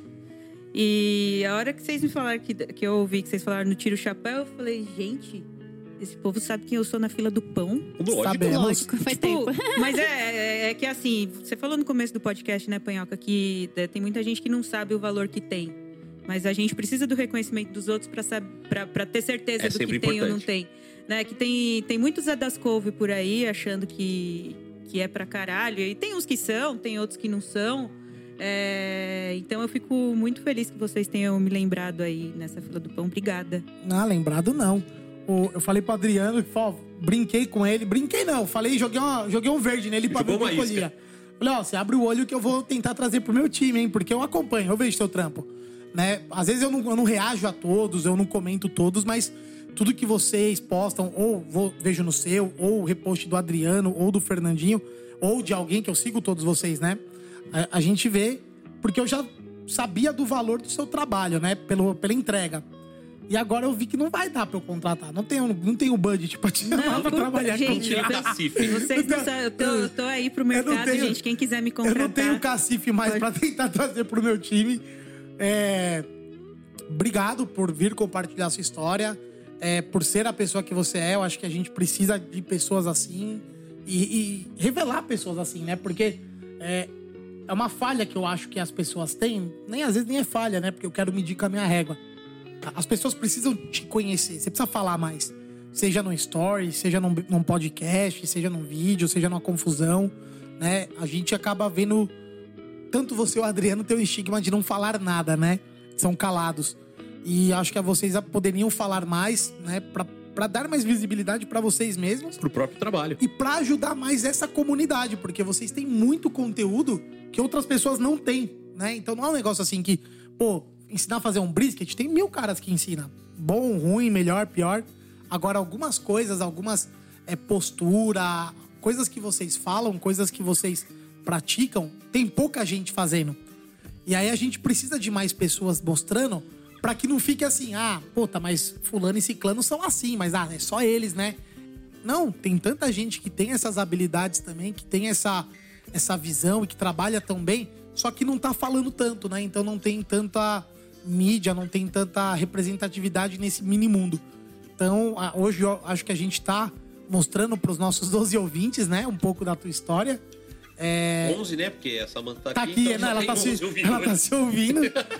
É, mas é isso, obrigado e bota a boca no, no trambone aí. Começa a cantar, começa a falar, que a gente tem muito a aprender. E vamos ver se eu consigo te trazer pra algum evento comigo. Pode me chamar, pode me chamar, já tô dentro. Chama que eu vou. Nazão, Olha, tô até zonza ainda. Eu chorei aqui com a fala dela. Ela teve uma fala muito incisiva, me tocou demais, porque quando você disse, né, que sua mãe te ensinou a, a bancar o que você é. Gente, a amplitude disso, você bancar quem você é, primeiro você tem que perguntar: quem sou eu? O que, que eu faço? Né? Aí depois você pensa: nossa, como eu vou bancar isso? E a gente sendo mulher, no meio desse meio machista. Mulheres do, do Vale, eu sou bissexual, ela é lésbica. É difícil a gente bancar quem a gente é. Por mais empoderada que a gente seja, tenha formação de advogada, tenha consciência assim de dos nossos direitos, que a gente vive ainda numa bolha de privilégio, porque eu acho que muita gente não se mete a besta com a gente porque sabe quem a gente é. Só que bancar isso, assistir isso, saber que tem um machismo, gente, você, em momento nenhum você deixou de reconhecer que existe isso, sabe? Isso não te atingiu, você banca quem você é, mas você não, não é cuzona, você reconhece que isso existe com, com outras mulheres e que o meio é machista. Então eu, eu fiquei muito emocionada com a sua fala, me tocou demais. E eu espero que vocês, ouvintes, é, reflitam sobre essa fala dela, que foi bem pontual. Bancar quem você é, mas primeiro se pergunte quem você é. E o quanto Exatamente. custa pra gente que é mulher bancar o que a gente é. Cada uma com a sua rotina, com o seu modo de vida, com suas especificidades. Obrigada, Samantha. Foi um prazer estar aqui com você. é, mantendo a nossa equidade de gênero no, no quadro, sempre. É. Doutora Samanta, pó. eu vou fazer a piada. Pó, pó, pó. Não, já foi essa piada. Não, já foi, respondeu. Nazão, já foi daí, essa. mas é que agora eu vou ficar repetindo. Ah, mas já foi. É. Que agora o Cunha desenterrou. Não, pode usar, Nazão. Você, Eu não vou fazer igual você fez comigo com a tua abertura do É. BBcast. É, não, porque você roubou a abertura Não, nem, eu nem sei como é que eu vou abrir o próximo BBcast. Eu só vou falar. Pode Hello! Pode usar. Mas eu vou falar hello porque você tá indo pros Estados Unidos. Não tem nada a ver com nenhuma outra Oh, pessoa. aliás, Panhoca, manda um beijo pro Brent. Mandarei, mandarei. Ele e toda a curadoria de American Ah. Barbecue, todas as gordices que Kisses ele for manda Brasil. pra mim. Kisses from Brasil, o cara é o máximo. O cara manda o muito Brent, o Brent conteúdo. é muito foda. Peraí, deixa eu tirar o chapéu pra ele também. Ele nem usa, mas Então eu vai, tiro. tira, tira, tira o deixa, chapéu pro Brent. Deixa eu tirar o chapéu pro Brent. Brent Little. Brent Little. É, Engineer of Quill, segue aí, ó. Fala em inglês. Engineer of Quill. É isso mesmo. É É que meu difícil. inglês é índio, né? Não, não, não vai, mas não, não vai dar pra isso. É, tem umas palavras que são É umas palavras falar. que Mas acha aí, vocês vão achar. É. Põe arroba aí onde der. É, o Brent é um gringo que eu conheci no Bárbaros, quando teve o Bárbaros antes da pandemia. Ele tava Marca. dividindo a estação com. Com. Isso mesmo, com o Adriano. Eles estavam fazendo Costelinha, e, E frango. e frango. E, e foi muito, muito legal, assim, esse intercâmbio aqui dentro de casa mesmo. Que eu pude conversar bastante com ele. Quer dizer, ele, ele fala e eu só respondo. E de- desde então ele manda muito conteúdo gringo, é, muita coisa que está acontecendo lá. Ah, e e, é, ele, é, ele é um cara generoso, né? Ele, Muito, muito. Não, mas eu vou dar um alerta pra galera. Sigam lá, mas saibam, se você fizer uma pergunta pra ele, ele vai te mandar um milhão de conteúdo. Ele é muito foda. Ele é muito foda. Ó, Ele- Você, Ó, vocês assim, acabaram de falar, tá chegando mensagem dele aqui. Ele tá Cê- cê pouco pergunta- ansioso por meio de e-mail. Você pergunta uma coisa, cara, ele te bombardeia de resposta, de opções e variações e coisas assim, ó. É, é igual se ele. Você pergunta pro Google uma coisa, o Google bate na tua cabeça. Fala, tô aqui, ó, quantidade de conteúdo. Bum, bum, bum. O ano passado, quando eu fiz a, a- o banana pudding para o delivery, nossa, ele ficou encantado que eu fui atrás da receita do biscoitinho Nila, que só tem lá. E, e sempre incentivou muito meu trabalho. Ele fala que eu sou. Ele, ele apoia muito meu trabalho, ele endossa muito o que eu faço. Fala que eu trabalho bem e tal. E um cara daquele tamanho falar que eu trabalho bem já. putz, é, é inimaginável que alguém do outro, do outro continente soubesse que, que eu faço churrasco e ainda saiba quem eu sou e goste do que eu faço, entendeu? Então, Brent, eu tiro o chapéu. Tem O Brent pediram. acabou de mandar mensagem aqui com a previsão do tempo pra semana que vem em Memphis pro campeonato.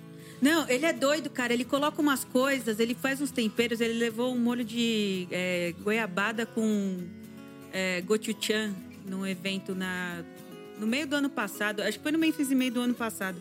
Que não podia entrar, só podia ter Só norte-americano, podia né? americano, a gente não conseguiu ver. O, o que diz que o pessoal lá não gostou, mas era um, um molho que eu já tinha testado em casa e esse povo não tem paladar mesmo. Muito bem, muito bem. Pobres. É, mas isso é, e, e isso é uma coisa que é foda, né? Eu fiz, eu fiz os testes de cupim aqui que a gente vai fazer lá. Aliás, vocês do BBcast ficaram sabendo em primeira mão isso. A gente vai fazer o cupim lá em Memphis. E os primeiros testes de cupim que eu fiz, todo mundo que provou deu a primeira mordida, achou incrível. Deu a segunda mordida, gostou muito. E na terceira falou que começou a enjoar. E isso é a carne de competição. Né? O juiz vai dar uma mordida só. Então eu preciso arregaçar ele na primeira mordida.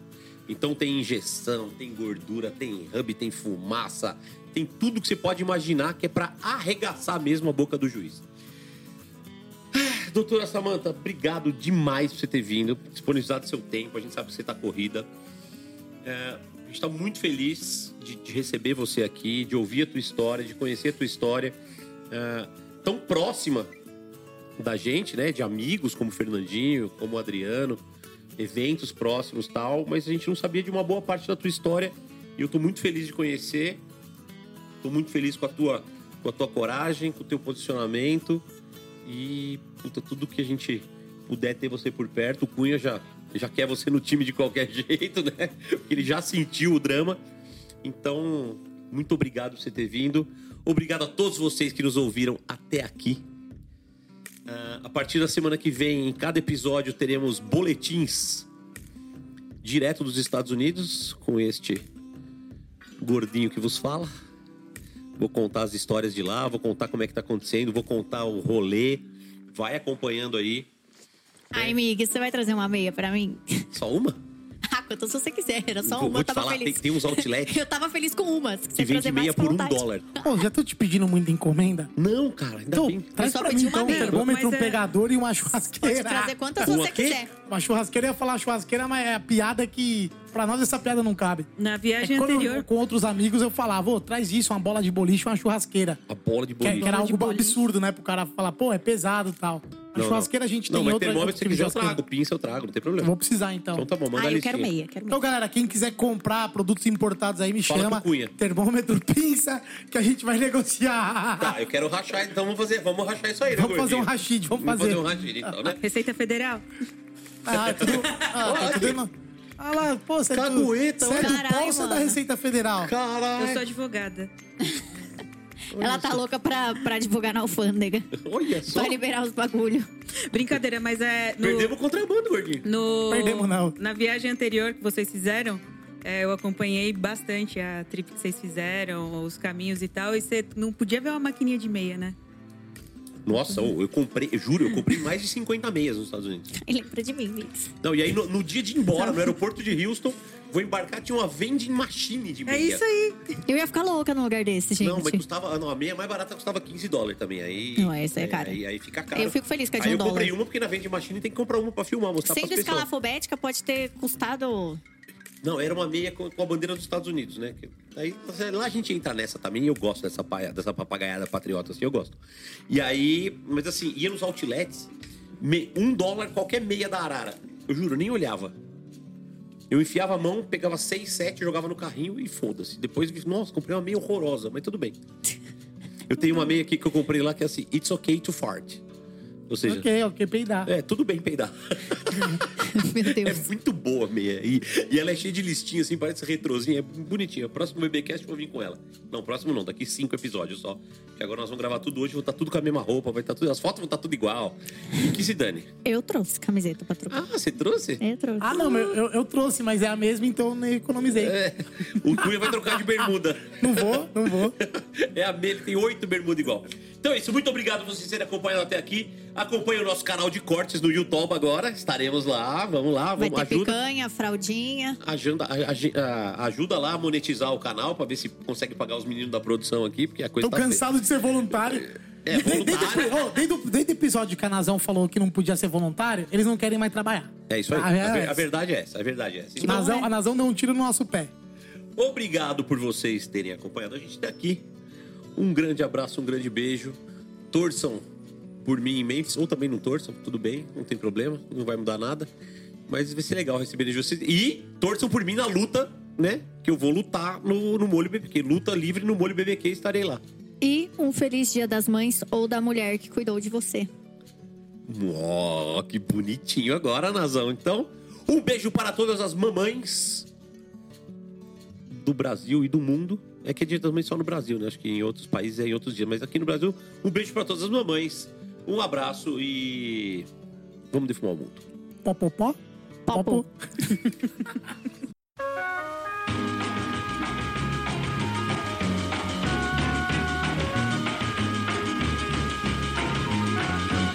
Como é que é o negócio?